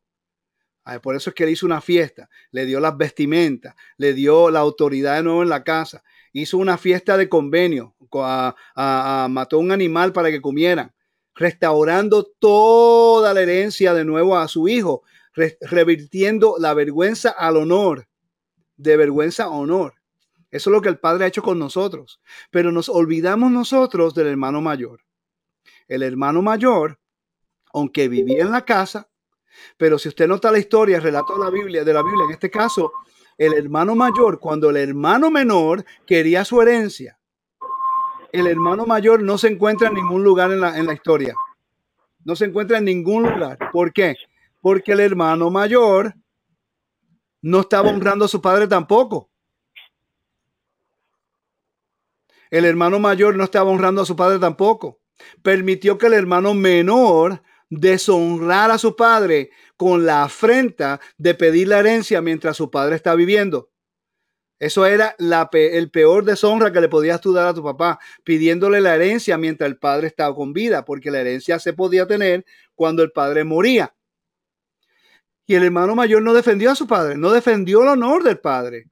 Obviamente había una familia en, disfunción.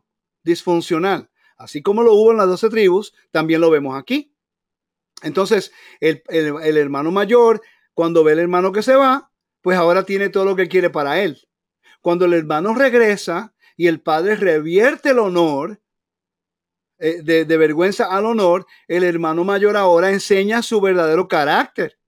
No quiso honrar al padre ni al hijo y no fue a la fiesta. Yo, yo le someto algo a ustedes, hermanos.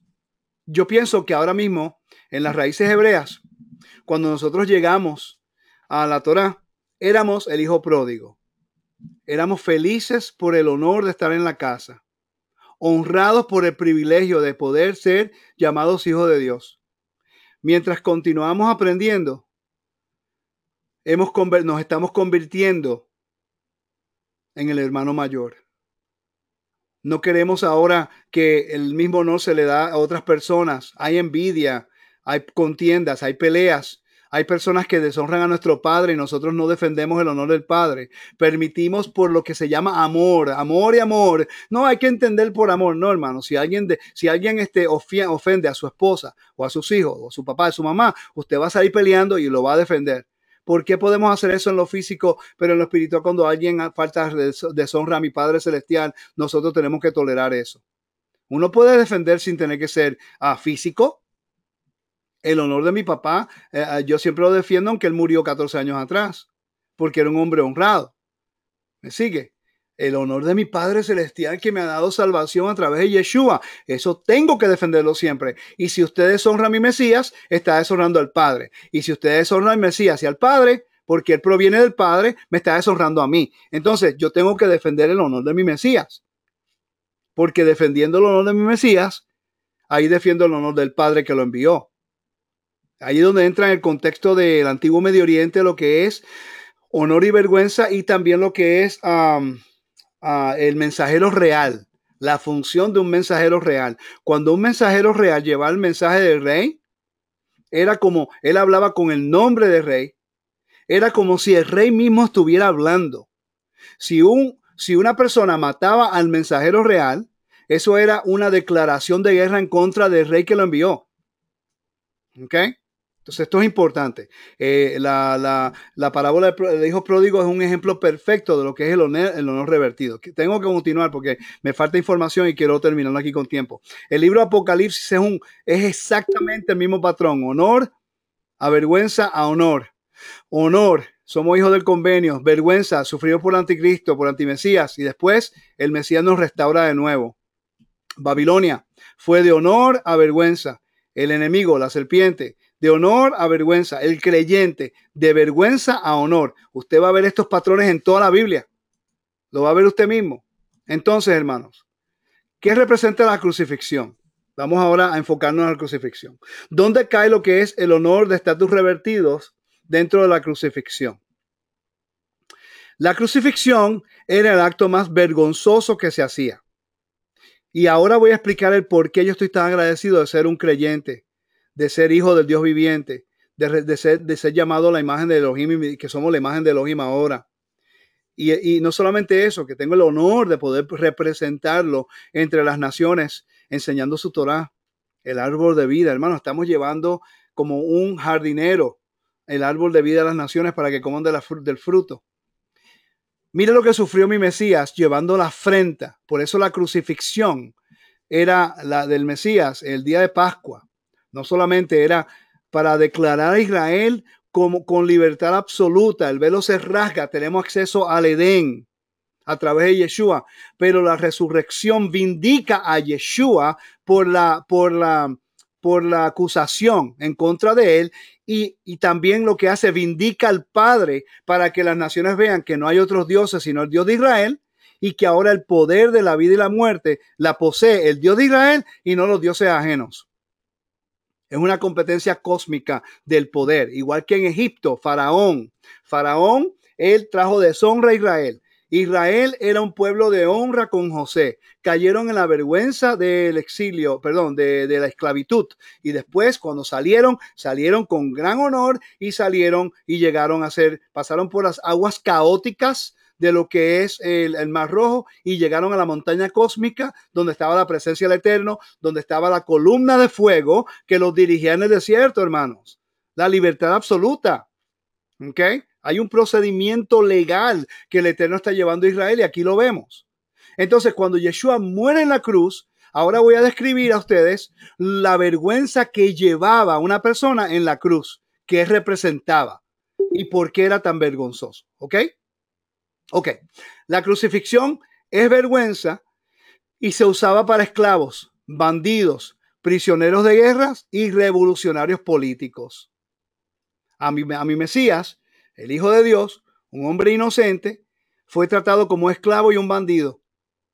¿Ok? Las vistas públicas de la crucifixión en las vistas públicas servían como un estatus de degradación ritual, cual e, estigmatizaba al acusado como persona en vergüenza. Mira, si el Mesías es tan impresionante e, el sentir de honor, que cuando su madre está parada ahí al lado de Juan, el discípulo, Yeshua sabe que él va a morir en una vergüenza. Pero él no quiere que su madre viva en vergüenza. ¿Y qué es lo que él hace? Le dice a Juan, Juan, ese es tu hijo, tu madre. Y, y, y, ah, y, madre, ese es tu hijo. Él está buscando que María tenga eh, honor. Ese, ese, intercambio que ocurre ahí, en ese, esa dinámica, es con un propósito. Él está preocupado por su madre que ella tenga un honor, porque sabemos que Juan era levita. Okay, los levitas tenían honor en Israel. ¿ok? Azote y tortura, especialmente cegando y derramando a sangre, generalmente acompañado de sentencia. Esto se hacía de frente y de espalda desnudos con la, con la persona ensuciándose encima, hermanos. Nosotros hemos estudiado lo que es el dolor de la cruz, el dolor de la cruz. Las, películas enseñan lo que es el dolor de la crucifixión y la tortura, pero nunca, nunca hablan de la vergüenza que viene con lo que es la crucifixión. Y ahí es donde se, se separa lo que Yeshua hizo por nosotros, porque la vergüenza, la tortura y los otros no era lo peor, era morir en esa cruz y mi Mesías, para que usted y yo podamos ser revertidos de vergüenza a honor, mi Mesías sufrió de, ensuciándose encima en ese madero. Eso no lo dice nadie, porque la gente no estudia lo que pasa con el cuerpo corporal cuando está en ese tipo de, de tortura, ese tipo de, aflicción. Mi Mesías se ensució físicamente, el Hijo del Dios viviente, la imagen del Dios invisible, para que yo ahora pudiera ser una persona de honor para que yo ahora pudiera presentarme delante del Padre. Él sufrió lo que yo debí sufrido. La crucifixión debió ser para mí.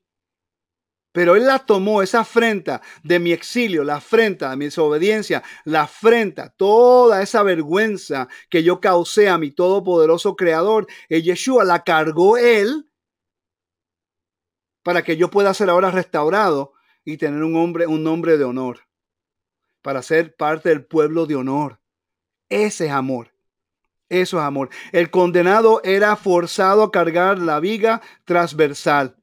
Es una forma de vergüenza y lo vemos en el, en, el, en la Biblia nos dice. Es interesante que mucha gente dice, si, si, ¿cómo que fue lo que dice? Carga tu cruz y sígueme. Muchas personas piensan que eso es una cruz literal. Y hay católicos que caminan de pueblo a pueblo con una cruz. No tiene lógica, no tiene sentido. No entendieron el mensaje. Yeshua está hablando en el contexto de honor y vergüenza. Tú quieres seguirme, agarra mi cruz y sigue. En otras palabras, tú quieres seguirme a mí, te van a avergonzar como lo hicieron a mí.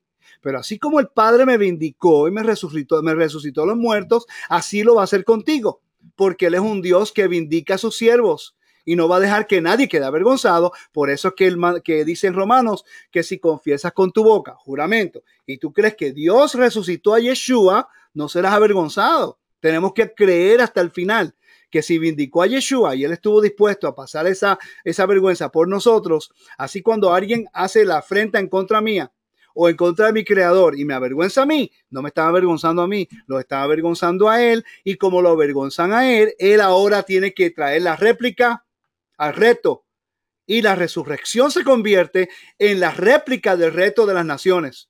Ah, que tu Dios no tiene fuerza, que el Satán este, ah, te quiere matar, no importa. Cuando tú resucites, se acabó la pelea. Ahora Elohim es vindicado, yo soy vindicado. Ahora nadie puede decir que yo no pertenezco al reino y ahora nadie puede juzgarme ni avergonzarme. Ese es el evangelio, que traigamos el honor del Padre a las naciones y que si nos humillan a nosotros, no nos preocupemos porque están humillando al Todopoderoso y Él no nos va a dejar en vergüenza. Él nos va a vindicar si nosotros obedecemos y somos ahora fieles al convenio. Okay, no tenemos que estar peleando con la gente. La propiedad de la víctima, normalmente la ropa era confiscada para avergonzarlos en desnudez. Mira qué interesante. Adán es desnudo, es vergonzado. Israel va a la dispersión y cuando llevaban en el antiguo Medio Oriente, cuando llevaban una nación a la dispersión, los llevaban desnudos. En, en el holocausto en Alemania, desnudaban a las mujeres y a los judíos para traer vergüenza. ¿Ok? Entonces, ah, el próximo punto, la pérdida de poder. La crucifixión era vergüenza y cuando le, ataban las manos, muchas personas se enfocan si murió con las manos eh, eh, extendidas o con las manos cruzadas acá. Hermanos, no importa la forma que murió, murió en el madero, murió para vindicarnos. Nos enfocamos en las, cosas menores en vez de enfocarnos en las cosas mayores. El hecho de que murió en ese madero declara la, libertad permanente de Israel y, la, y, morir en ese madero ahora nos ayuda a nosotros a entender que Él llevó mi afrenta por mí, me la quitó. ¿ok? Porque es perder el poder. La esencia de la forma que murió fue para que no tuviera poder de defenderse. Es como si estuvieran crucificando al mismo Padre, pues. Por eso le decían, pero mira, dile a Elías que venga. ¿Y, ah, ¿y dónde está tu Dios ahora? Que te baje de allá. ¿Me siguen? Están mofándose del creador que él cree.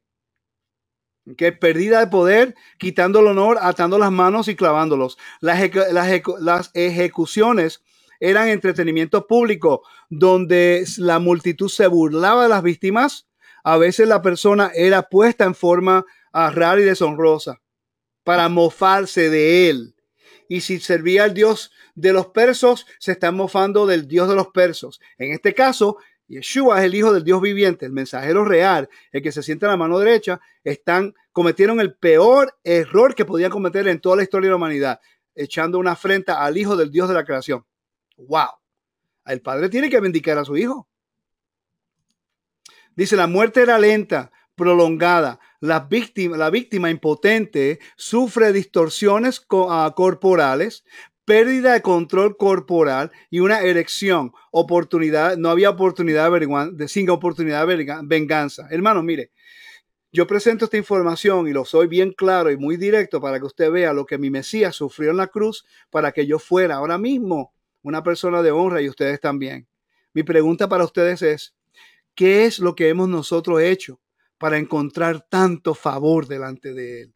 De que mi Mesías, cuando yo leo esto, me impacta la desnudez, qué vergüenza, el Hijo del Dios viviente, que no hizo nada malo, sino lo que hizo fue buscar la manera que yo pueda vivir y pueda, y pueda ser una persona de honra. Y ahora está desnudo, ensuciándose el mismo y después con una erección, Dios mío, eso no se lo merece él. Mira la distorsión, mira el cuerpo como está, perdiendo lo que es control corporal, no tiene, no tiene ninguna autoridad. Dios mío, eh, para mí eso me afecta para que ahora nosotros vengamos a las raíces hebreas y pensemos que sabemos todo y pensamos que ahora nosotros podemos hacer y decir lo que, nos, lo que queremos y, crear caos y traer a vergüenza a otros hermanos y minimizar a otras personas porque ahora nosotros pensamos que somos mejor que todos. Recordémonos, hermanos, que estamos aquí por la misericordia y el amor de ese Mesías que vino para restaurar a su pueblo Israel y para dar la, la justificación a las naciones a regresar al convenio. En muchos casos, las víctimas se les negaba un entierro honorable. Los cuerpos eran dejados visibles y devorados por las aves y animales. Pero mira, a José de Arimatía y Nicodemos pelearon por el cuerpo del Mesías en este caso para darle un honor, un honor a Yeshua de lo que es un entierro honorable. Esto es importante. El dolor no era vergonzoso. Muchos guerreros soportan el dolor sin embargo, el silencio de la víctima durante la tortura, ¿ok? era una marca de honor. Por eso Yeshua no dijo nada. Y Yeshua no hizo una réplica. Cuando lo retaron a él, no dijo nada. Él permitió que el Padre lo vindicara a él.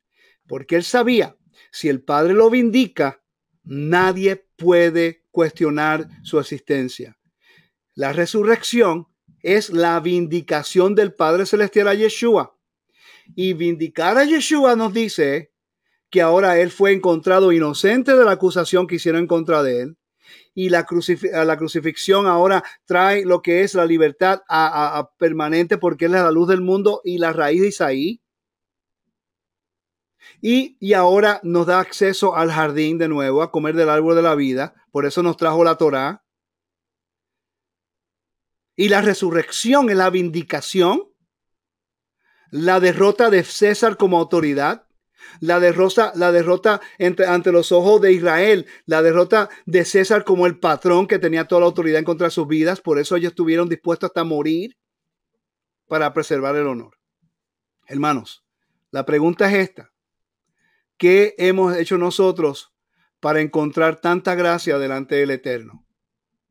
Esa es la pregunta. ¿Por qué Él se complace con nosotros? ¿Por qué? Eso es lo que tenemos que preguntar.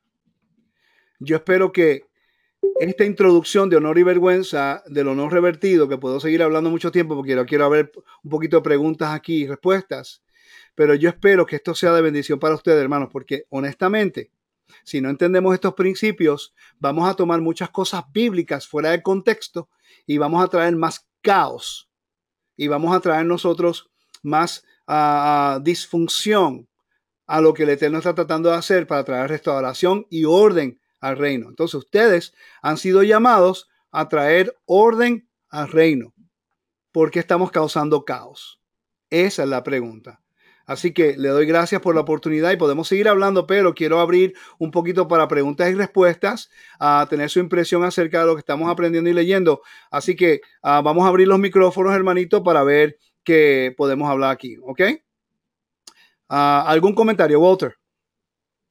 Definitivamente. Primero, gracias a Pastor Diego por la oportunidad de crear esta plataforma y a ti, Rico, por enseñarnos. Mira, um, el contexto, este, y esto es una cosa que lo he dicho una y otra vez, Rico, eh, mientras estudiamos juntos, estudio contigo, el contexto antropológico, cultural, eh, la mentalidad Medio Oriente nos permite a nosotros uh, ir directo al mensaje del Eterno, ir directo al mensaje del Eterno y descubrir el plan. Por ejemplo, el caos del nombre, de cómo se pronuncia el nombre. Nosotros podemos ir directo al asunto que es integridad al juramento, no es pronunciación, aunque, hello, saber hebreo es, es excelente y todo debemos de crecer en eso como cualquier persona que quiere seguir creciendo. La forma de crucifixión, la forma de crucifixión no es el punto, sino el retorno al Edén. ¿Cuál velo? Y el saber que el velo está roto para darnos acceso a dónde, no a usurpar, sino directo al, al huerto. Todo esto es posible si estudiamos contexto y a través de esta metodología de estudio está en blanco y negro. Es sencillo. Por ejemplo, Así que deja para no te vayas, porque dijiste un buen punto que es importante. La gente se enfoca en, por ejemplo, si murió aquí, si murió allá, y empiezan a hablar. Se enfocan en, no, que no, Jorge Baje, que Yahweh, o Yahová, o Yahuwah, o lo que sea pero no se enfocan de que el nombre es santo y que si usas el nombre, tiene que ser seguro de lo que vas a decir, va a traer honor a ese nombre, porque refleja el carácter de ese Dios. Por ejemplo, mis hijos cargan mi apellido. Si ellos hacen algo que trae vergüenza, me trae vergüenza a mí y a mi nombre y a mi estatus. Entonces nos enfocamos en lo que es el nombre y la pronunciación, pero nos olvidamos lo que es cómo traer honor a ese nombre de acuerdo a nuestras acciones. Y eso es lo que, por eso que quiero traer lo que es honor y vergüenza para entender esas cosas. ¿De qué cuesta tener el nombre perfectamente pronunciado y después, después cambiamos? Eh, el hecho de que la gente cambia la pronunciación y las letras del nombre es una violación a la santidad del nombre. Añadirle una letra, quitarle una letra, es una violación al nombre. Y la gente no lo ve. Entonces estamos desesperados, no, que tenemos que decir esto, esto y esto. Ok, pero si no hace justicia y bondad, y si tú avergüenzas el nombre del Padre, entonces usando el nombre trae vergüenza al Todopoderoso y él no va a quedar avergonzado. Por eso es que ahora mismo hay tanto caos. Por eso hay tanto caos. Esto es algo serio. Y tenemos que, pues, buscar la manera de, aprender cómo hacerlo. Ahora, en una liturgia, yo entiendo. Anyway, pero sí, buen comentario, Walter. Por cierto, gracias por cubrir la semana pasada, porque creo que tu introducción ayudó a los hermanos a entender ahora un concepto dentro de ese tópico. ¿Me sigue? Así que te agradezco tanto. Eres un gran maestro, un gran amigo y un buen estudiante. Pregunta. Alguien pregunta, por favor. ¿La pasaron bien? ¿Disfrutaron? Ah, espero que haya sido de, edificación. a mí me impactó de sobremanera lo que explicó con respecto a, a Mateo 17 cuando habló de la transfiguración y los seis días y luego Shabbat. Exacto. Esa, eh, por cierto, hermana, mire, ese patrón lo va a ver en toda la Biblia. Ah, seis días, el sábado se convierte en un lugar sagrado, un día sagrado. Él levanta nuestro estatus, nos revierte el estatus de, común a santo una vez en semana, para que podamos ser, para que podamos ser nosotros, este, su, ¿cómo se dice? Su, su huésped de santidad. E, en realidad, mira qué interesante, eso lo vine a captar ahora, unos libros que estoy leyendo, que en el Shabbat Él mora con nosotros, Él es Emanuel porque el, el, el, Shabbat es, el Shabbat es santo. Nosotros nos convertimos en una comunidad santa. Nos levanta el estatus para poder morar con Él. Quiere decir que en ese momento somos Emanuel en el Shabbat, en las fiestas, Pesach. Mañana, cuando recibamos el Shabbat, el viernes, perdón, eh, estamos recibiendo el Shabbat que es santo, pero al mismo tiempo es Pesach, una, una comida de convenio. Hermanos, estamos entrando ahora mismo a la santidad del Eterno. Eh, vamos, estamos siendo Emanuel. Por eso es que el Eterno quiere gente que están en convenio, porque estar en convenio te pone un estatus de santidad para poder participar en la presencia del Eterno en ese momento. No es que estamos tratando de hacer excepción de persona. Yo tengo una pregunta que, le he escuchado mucho la, esa, palabra, la he escuchado mucho en los dos, la he escuchado en el pastor Walter y en usted porque ustedes dicen la, la montaña cósmica. Te voy a decir mi punto de vista cada vez que la escucho. Ah, ok, perfecto. Lo que pasa. Como que yo algo como, como esotérico. Exacto. Por favor, yo me alegro que hizo la pregunta porque estamos haciendo, estamos esperando que alguien haga la pregunta. Rico, Rico, antes, antes de que le explique a la hermana, nos reímos porque es, verdad, la gente no piensa eso. Yo me enteré los otros días, Rico, están acá entre los acá en la isla, tú sabes, como en todos sitios la gente critica. Un pastor amigo mío que nos está siguiendo, dije, oye, Walter, acá entre tú y yo, ¿tú sabes cómo a ti te dicen? Yo, como, el pastor cósmico. el pastor cósmico, no el cósmico, porque no le, ellos piensan que es algo esotérico. Y no lo es. Pero impresionante, así que rico, explica lo que es el... Es, el pastor cosmopolitan. Exacto, exacto. Lo que pasa es que para entender esto tenemos que entender la mitología antigua de lo que era de lo que era la creación. ¿Okay? Ah. La, mitología de la creación del antiguo Medio Oriente, especialmente la de Enuma Elish, Enuma Elish y de Marduk y eso, que había un concilio de dioses que creó la humanidad con el propósito de que la humanidad fuera y se convirtiera esclavos. Entonces, eh, el humano, el humano fue creado con el propósito, de acuerdo a la mitología, de que fueran los esclavos de los dioses para que le pudieran suplir las necesidades a los dioses.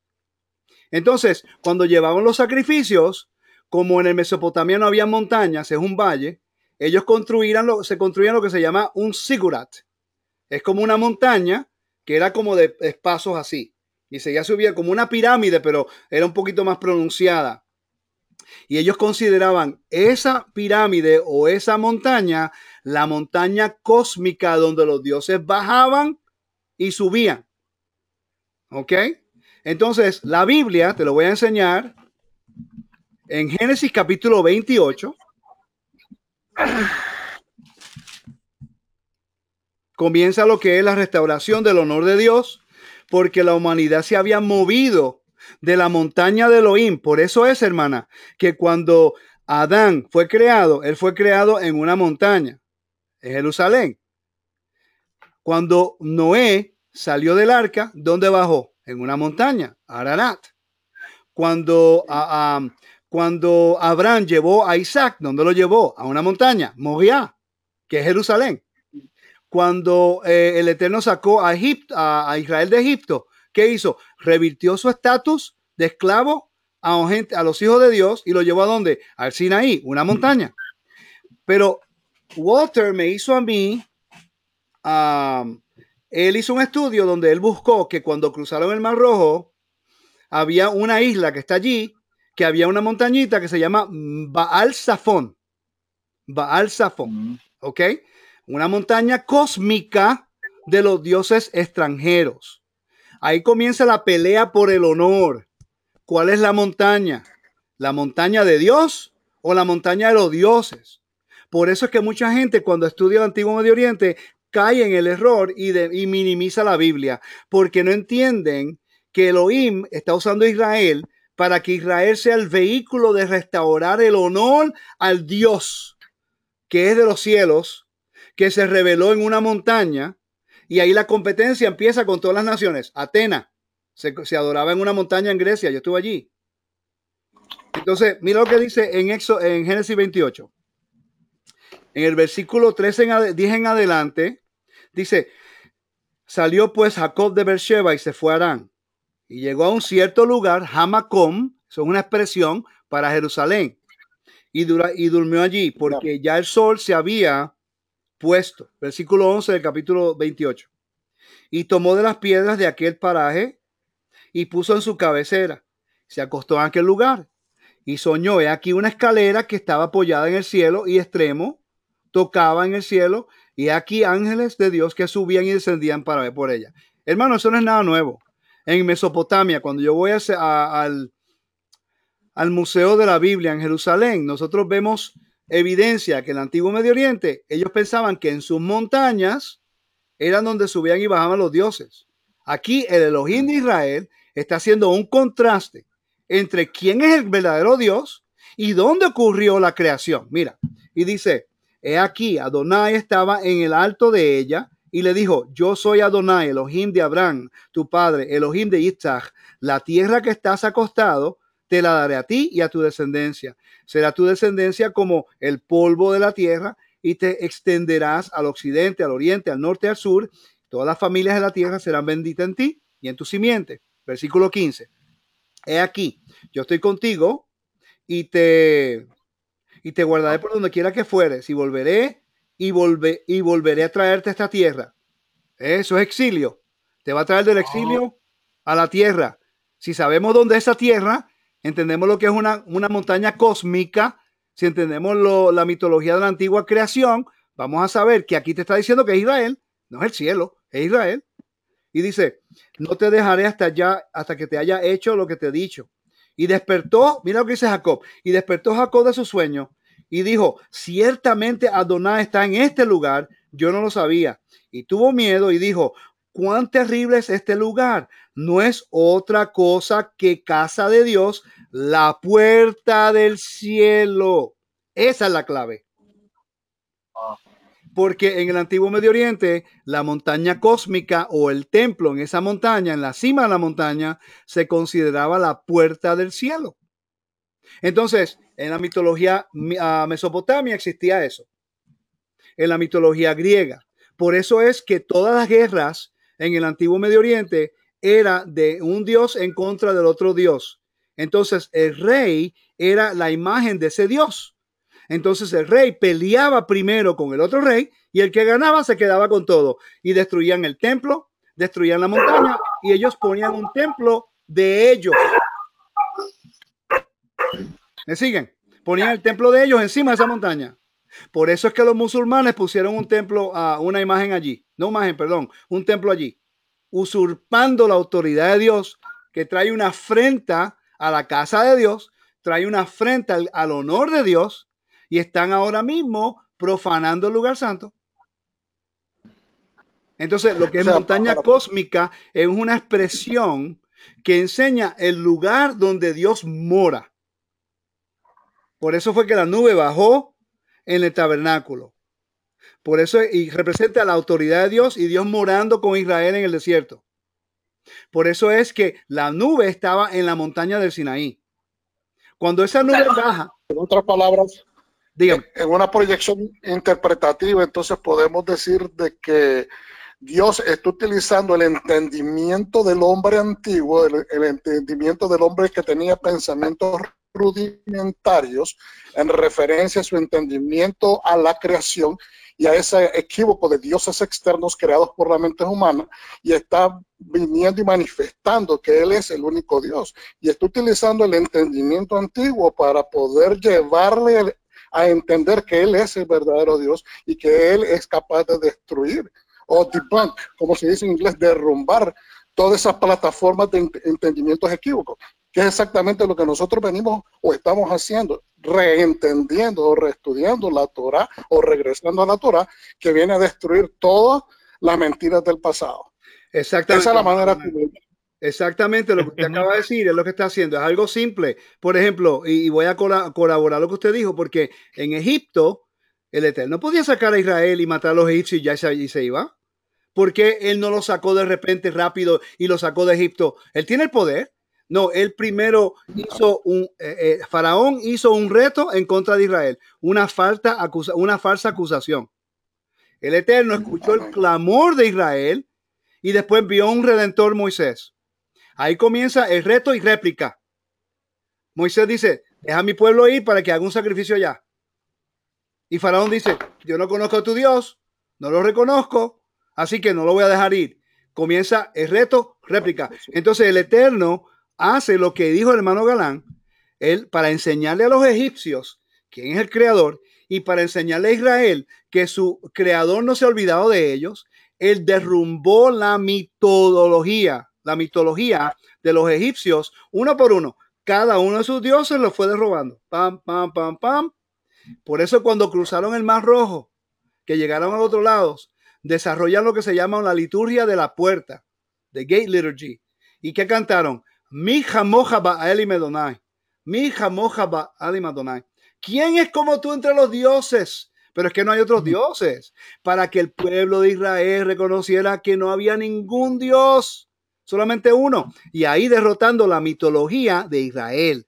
Entonces ahora Israel tiene la función de llevar el mensaje de que hay un Dios y de que no hay otro. El uno que da vida, uno que da, o sea, que es uno. Imagínate ahora, tú siendo un egipcio y que todos tus dioses han sido avergonzados por un Dios que no tiene imagen. Un Dios que tú no ves. Ah, pero espérate, si tú lo ves. Porque Israel se supone que sea esa imagen de ese Dios. Pero están esclavizados. Quiere decir que si tú esclaviza a Israel, estás avergonzando al Dios de Israel. Estás diciendo que el Dios de Israel no tiene poder. El Dios de Israel tenía que mostrar su poder a Israel para que Israel entendiera que son libres y que Él vive. Es algo bien impresionante. Ahora que lo entiendo, yo, wow, cada vez que leo, el libro de Éxodo todos los años es algo más y algo más. Bueno, Walter, tú sabes. Camilo, un comentario. Salió un momento, está aquí atendiendo algo en la, en la puerta. Ah, perdón, I'm sorry. Ajá, Camilo, ¿cómo estás? ¿Cómo están? ¿Cómo están a todos? Eh, no, hablando un poquito con el tema de lo de la montaña cósmica, eh, por eso es ahí donde uno entiende cuando el salmista en el Salmo 121 dice, alzaré mis ojos a los montes. Ah, de sí. donde entrar mi socorro. Exacto, exacto, sí. Y ahí donde uno ve eh, Isaías 52 cuando dice cuán hermosos son los pies sobre los montes de aquel que viene, ¿cierto? Que es hablando de, del Mesías. Entonces cuando uno eh, mira eso, eh, el tema de de la montaña, del lugar alto, siempre tiene un contexto muy, muy mesiánico. ¿Cierto? Por eso yo hago el crucificado en un lugar alto, ¿cierto? Y por eso cuando se habla de Zacarías de esa montaña que se volverá planicie, también es un, es un tema eh, mesiánico, ¿cierto? Porque la concepción de los lugares altos siempre tenían que ver con las divinidades, con los dioses. Exacto. Exacto, Camilo. Por eso, por eso eh, se, se, se, hacían eh, cultos a la diosa Acera siempre en los lugares altos bajo árboles frondosos y se hacían unas orgías, se hacían meditaciones y siempre en los lugares altos, ¿cierto? Entonces, el lugar alto la montaña, siempre la, la gente en Oriente concibe el lugar alto como un lugar de, de, adoración, de búsqueda de una divinidad y todas esas cosas. Porque ellos pensaban que los dioses moraban en montaña. Por eso la Biblia dice que el Dios de Israel es Dios de montañas.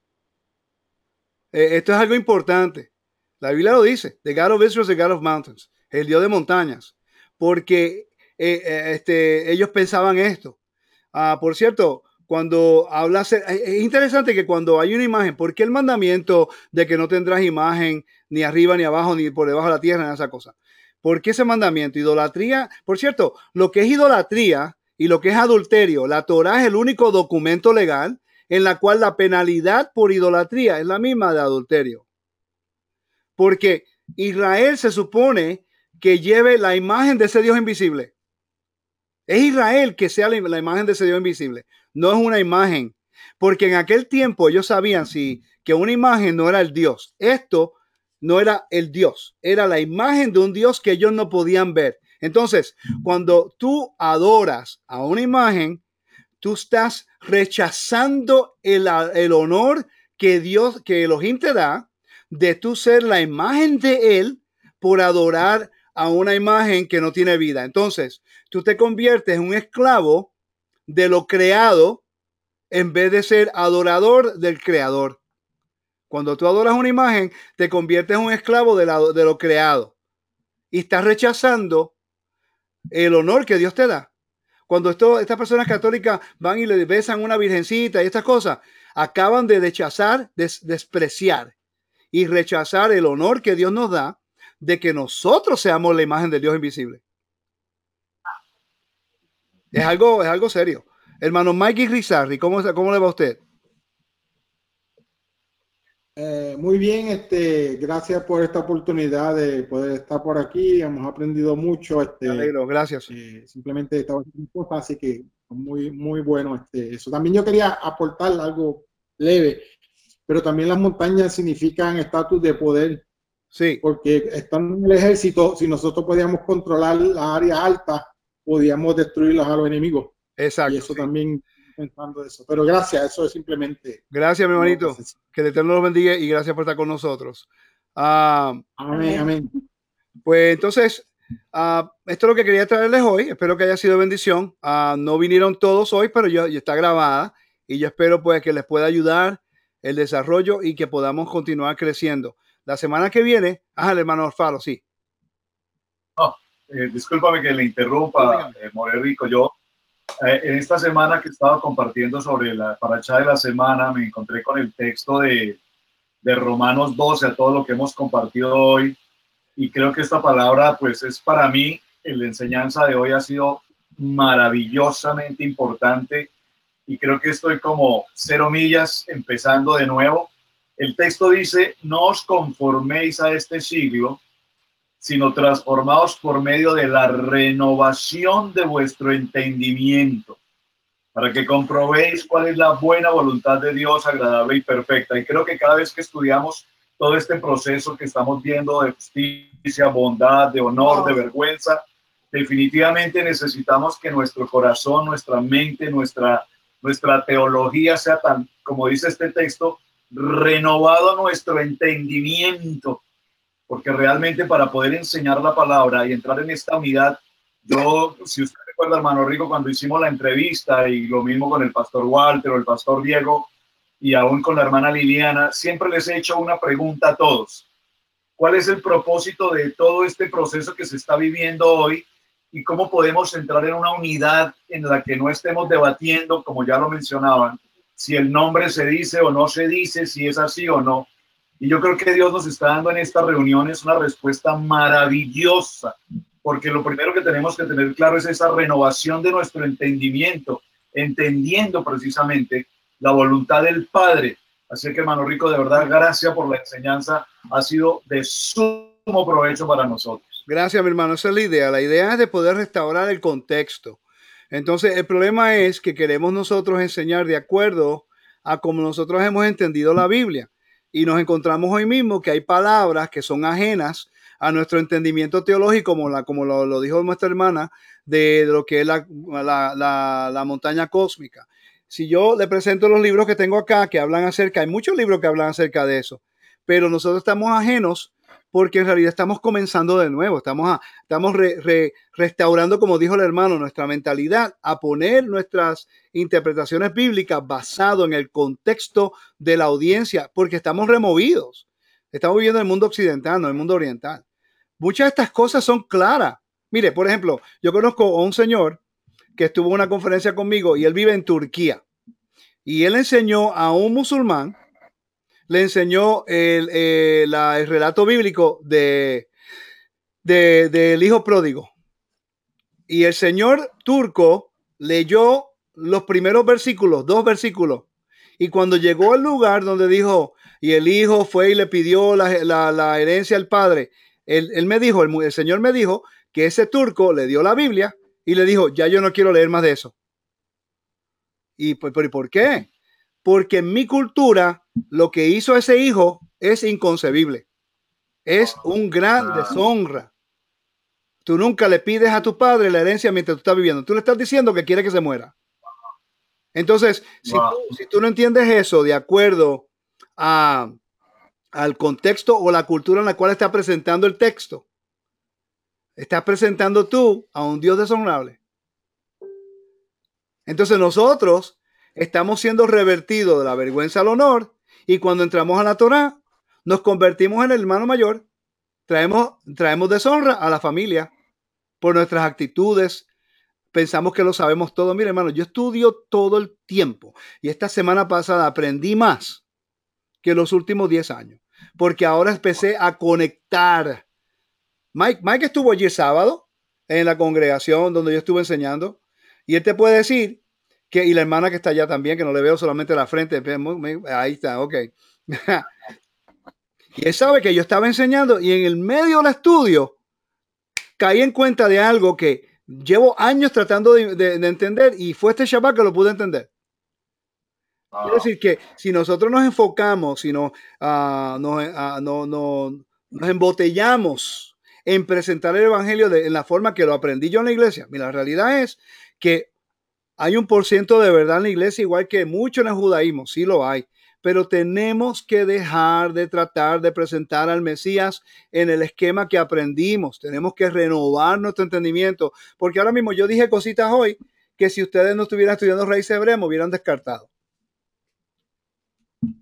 porque eh, hubieran dado impresión que yo estoy diciendo que la muerte del Mesías no significaba lo mismo para el judío que para el gentil. No, lo que pasa es que hay unos conceptos de convenios que hay que entender. Yeshua morir en la cruz como la luz del mundo llena el, el, requisito del Mesías ser la señal de la libertad perpetua y absoluta que Dios le da a Israel para que Israel lleve a las naciones. Eso no limita que el judío no necesite el Mesías, sino que restaura su función, restaura su función de la gente que lleva el convenio. Cuando un judío le dice a las naciones que la Torah no es para ti, que ya tú no tienes que guardar Torah, que esto es solamente para judíos, está desvistiendo su función y está minimizando el plan de Dios y enseña que Dios hace parcialidad entre él y las naciones, cuando la función de Israel es llevar las naciones al conocimiento de su poder. Entonces, cuando viene un cristiano y dice que ya Dios terminó con Israel, que ahora no vamos a la tierra, que ahora no está el convenio, entonces, ¿cómo puede ser justificado? ¿Dónde está la señal del pacto? Porque es Israel que la tiene. Ellos tienen la función. Tú para poder entrar al convenio tienes que meterte al convenio y ser injertado al convenio al pueblo. El judaísmo dice, ah, tú te tienes que convertir a la religión. La Biblia no, te tienes que injertar al convenio no a la religión. Son dos cosas diferentes. Y las personas que no estudian esto dejan al Mesías porque como no entienden estos principios, piensan que Yeshua no es la puerta, porque el judaísmo te respuesta, te responde de acuerdo a las preguntas de la mentalidad cristiana que tenemos todavía.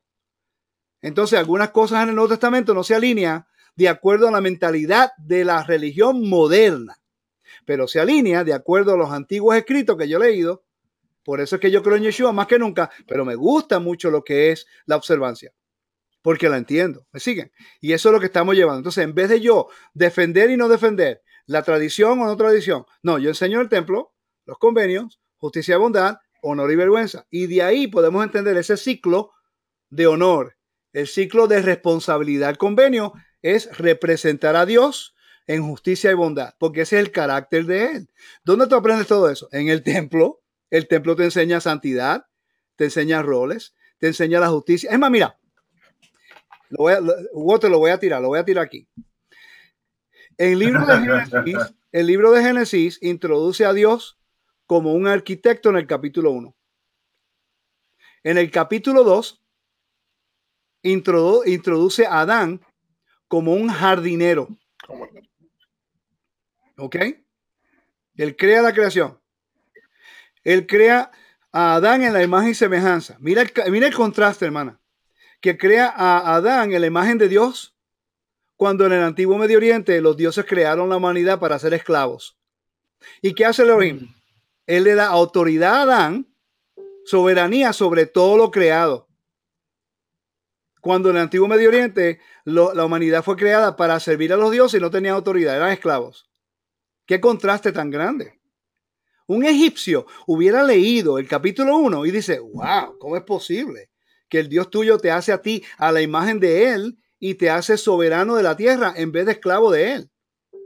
En el capítulo 2, el Eterno Ah, es entronado el séptimo día, ahí lo vemos el séptimo día, 6 y 7, y después respira en Adán el soplo de vida, lo sella con el espíritu, el ruach. Eso lo hace en el Génesis, después lo hace en Egipto, cuando hubo un viento que en la montaña, lo hizo en el capítulo 2 de Pentecostés, cuando el Espíritu de Todopoderoso restaura al hombre a su imagen. Quiere decir, que ahora dice, ok, ya que te creé, tú quieres, tú vas a ser mi jardinero. Yo quiero que tú hagas shomer, a, eh, eh, que guardes el, jardín para trabajarlo. Usted sabe lo que representa la palabra trabajar ahí en hebreo, en el libro de Génesis, abodá.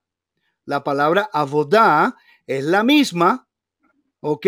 Que se usa en el templo para los sacerdotes hacer el servicio entonces, mira qué interesante. Adán y Eva están a la imagen de Dios invisible. Claramente están vestidos de la presencia del Eterno. Y ya sabemos que de acuerdo a Moisés, cuando bajó la montaña, que estaba sirviendo al Todopoderoso en la montaña, cuando bajó, su cara resplandecía. Quiere decir que podemos llegar a la conclusión que Adán y Eva resplandecían de la presencia del Eterno. ¿Qué le dice el Eterno a Israel? Ah, mis sacerdotes que están en el área de santidad más alta, vístanse de blanco lino porque el blanco en ese momento representa la luz de Dios, porque ellos son la, imagen de Dios invisible. Simple. ¿Ve? Entonces quiere decir que el servicio al templo te está enseñando consistentemente cómo es que el Eterno quiere que el hombre intercambie con Dios para que el hombre pueda volver de nuevo al Edén. Y cuando usted ve a los sacerdotes trabajando, dice, wow, no podemos entrar allá más allá de este perímetro. Pero cuando vino el Mesías, el velo se rasga Quiere decir que ahora en el futuro el Padre nos selló, nos selló con el propósito que vamos a cambiar en un abrir y cerrar de ojos. ¿Qué es lo que dice Pablo? Vamos a ser revestidos con el honor de la presencia de Dios de nuevo. Vamos a regresar al Edén. El templo te está relatando cómo es que Dios quiere morar con Israel, cuáles son los requisitos de santidad para que pueda morar contigo y cuál es tu responsabilidad en el convenio. Ya.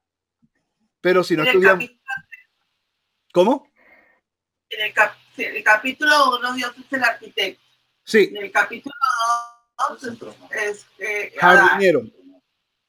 Y en el 3. El capítulo 3 ah, es respira, vamos allá. Capítulo 3, ahí fue cuando hizo el soplo de vida, ¿no? En el capítulo 3, la caída de, ah, de el exilio, ahí donde, ahí donde entra la vergüenza, entra el exilio y de ahí empieza el plan de redención. El plan de redención no comenzó cuando Yeshua vino.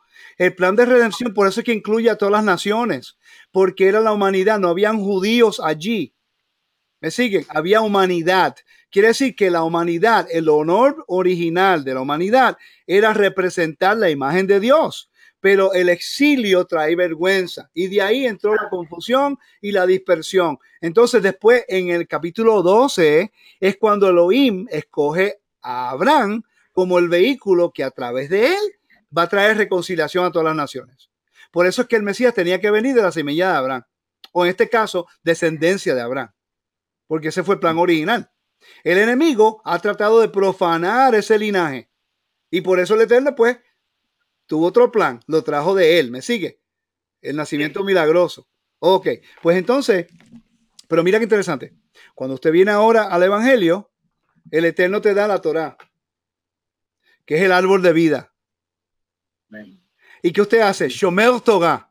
Usted hace guardar el mandamiento y usted siembra la semilla del, del, mandamiento a las personas en las naciones. Usted se está convirtiendo en un jardinero. ¿Viste? Que nunca perdemos el... Eh, por eso es que, ah, siempre semilla, hermano, siempre una semilla de amor y siempre una semilla. Están utilizando el, el, procedimiento bíblico de restauración para tener ganancia, lucrarse de dinero, cuando en realidad las fiestas, mira qué interesante, todas las fiestas son agrícolas. ¿Por qué? Para hacer una distinción, para decir que el primer fruto de tu jardinero de la tierra no es para los dioses, sino para el Dios de Israel. Tú eres el jardinero ahora. Dios quiere que seamos jardineros. Por eso es que las, parábolas de Yeshua, todos tienen que ver con jardineros, agrícola, porque siempre ha sido la función. Por ejemplo, si tú buscas la palabra diáspora, la palabra diáspora es dispersión, pero si tú buscas la raíz de la palabra diáspora, es como semilla, sembrando. ¿Ok? Quiere decir que el Padre permitió, oigan esto, lo que creen las dos casas de Israel, que el Padre permitió la dispersión de Israel como el método profético de sembrar la semilla entre las naciones para que su momento dado salga su fruto y tú sabes quién es y quién no es. Eh, ahora entendemos porque hay un concepto bíblico, un ciclo, que si seguimos esa metodología, estas cosas van a tener sentido. Amén. Como dijo el pastor Walter, y el gallo cantó. Amén, amén. Lisa, ¿cómo estás? Sí, quisiera aportar algo a lo que tú estás diciendo, Rico. Lisa, Lisa. Lisa, ¿verdad? Que es una de las maestras en Teshuva y ella es muy buena maestra también y está, ella está también traduciendo mucho el trabajo en español. Ore por ella, porque ella es mucha ayuda para nosotros. Ella traduce muchos de estos libros de mis amigos que yo tengo y estudios que yo hago en español. Así que vamos a orar por ella, que el Padre siga bendiciendo, Ah, y porque la necesito, porque de verdad que me ayuda muchísimo. Así que sí, Lisa, di. Sí, por eso es que en el lenguaje de eh, pacto renovado o el Nuevo Testamento, en la resurrección de Yeshua específicamente, cuando vienen las mujeres a la tumba de Yeshua, lo confunden con quién? Con un jardinero. Con un jardinero. Porque es la expresión de un rey Amén. Que ha sido vindicado para entonces ser entrenado para hacer su función. Eso era lo que quería poner. Lisa, Lisa, no te vayas porque ese punto es muy importante. Y por cierto, tú estás traduciendo el libro de Dina Dai, que ya habla acerca de estas cosas. Uh, ¿tú, ¿Ya tú tienes el segundo libro traducido? Ya está traducido, ya se lo mandé a ella y ella se lo mandó al editor para entonces comenzar el proceso para em, impresarlo. Ok, ella está vendiendo ahora, Dina Dae, ella es una amiga mía, ella enseña mis cursos del templo en Orlando y ella estudia este aspecto. Ella escribió el primer libro de ella y eh, las tenemos a la venta, 5 dólares, ah, lo pueden conseguir y ahora el segundo libro está espectacular. El segundo libro es lo que me ha ayudado a entender estos principios que estoy hablando, porque yo leí el libro de ella, y también este, hablé con Dina y ella me recomendó los libros que ella leyó. Wow, y cuando lo compré, Woto los tiene. Y cuando lo estamos estudiando, por cierto, lo estamos estudiando porque queremos enseñarlo. Algunas cositas de ese punto de vista me ayudó a, mí conectar toda esta información para entender el contexto. Entonces, Lisa está traduciendo ese libro que nos puede ayudar. Uh, Lisa, cuando termine, me llama porque yo hablé con Dina para que me deje ese PDF a mí también. Claro que sí. Bueno, familia, un honor a Pastor Rubén. ¿Cómo le va a usted?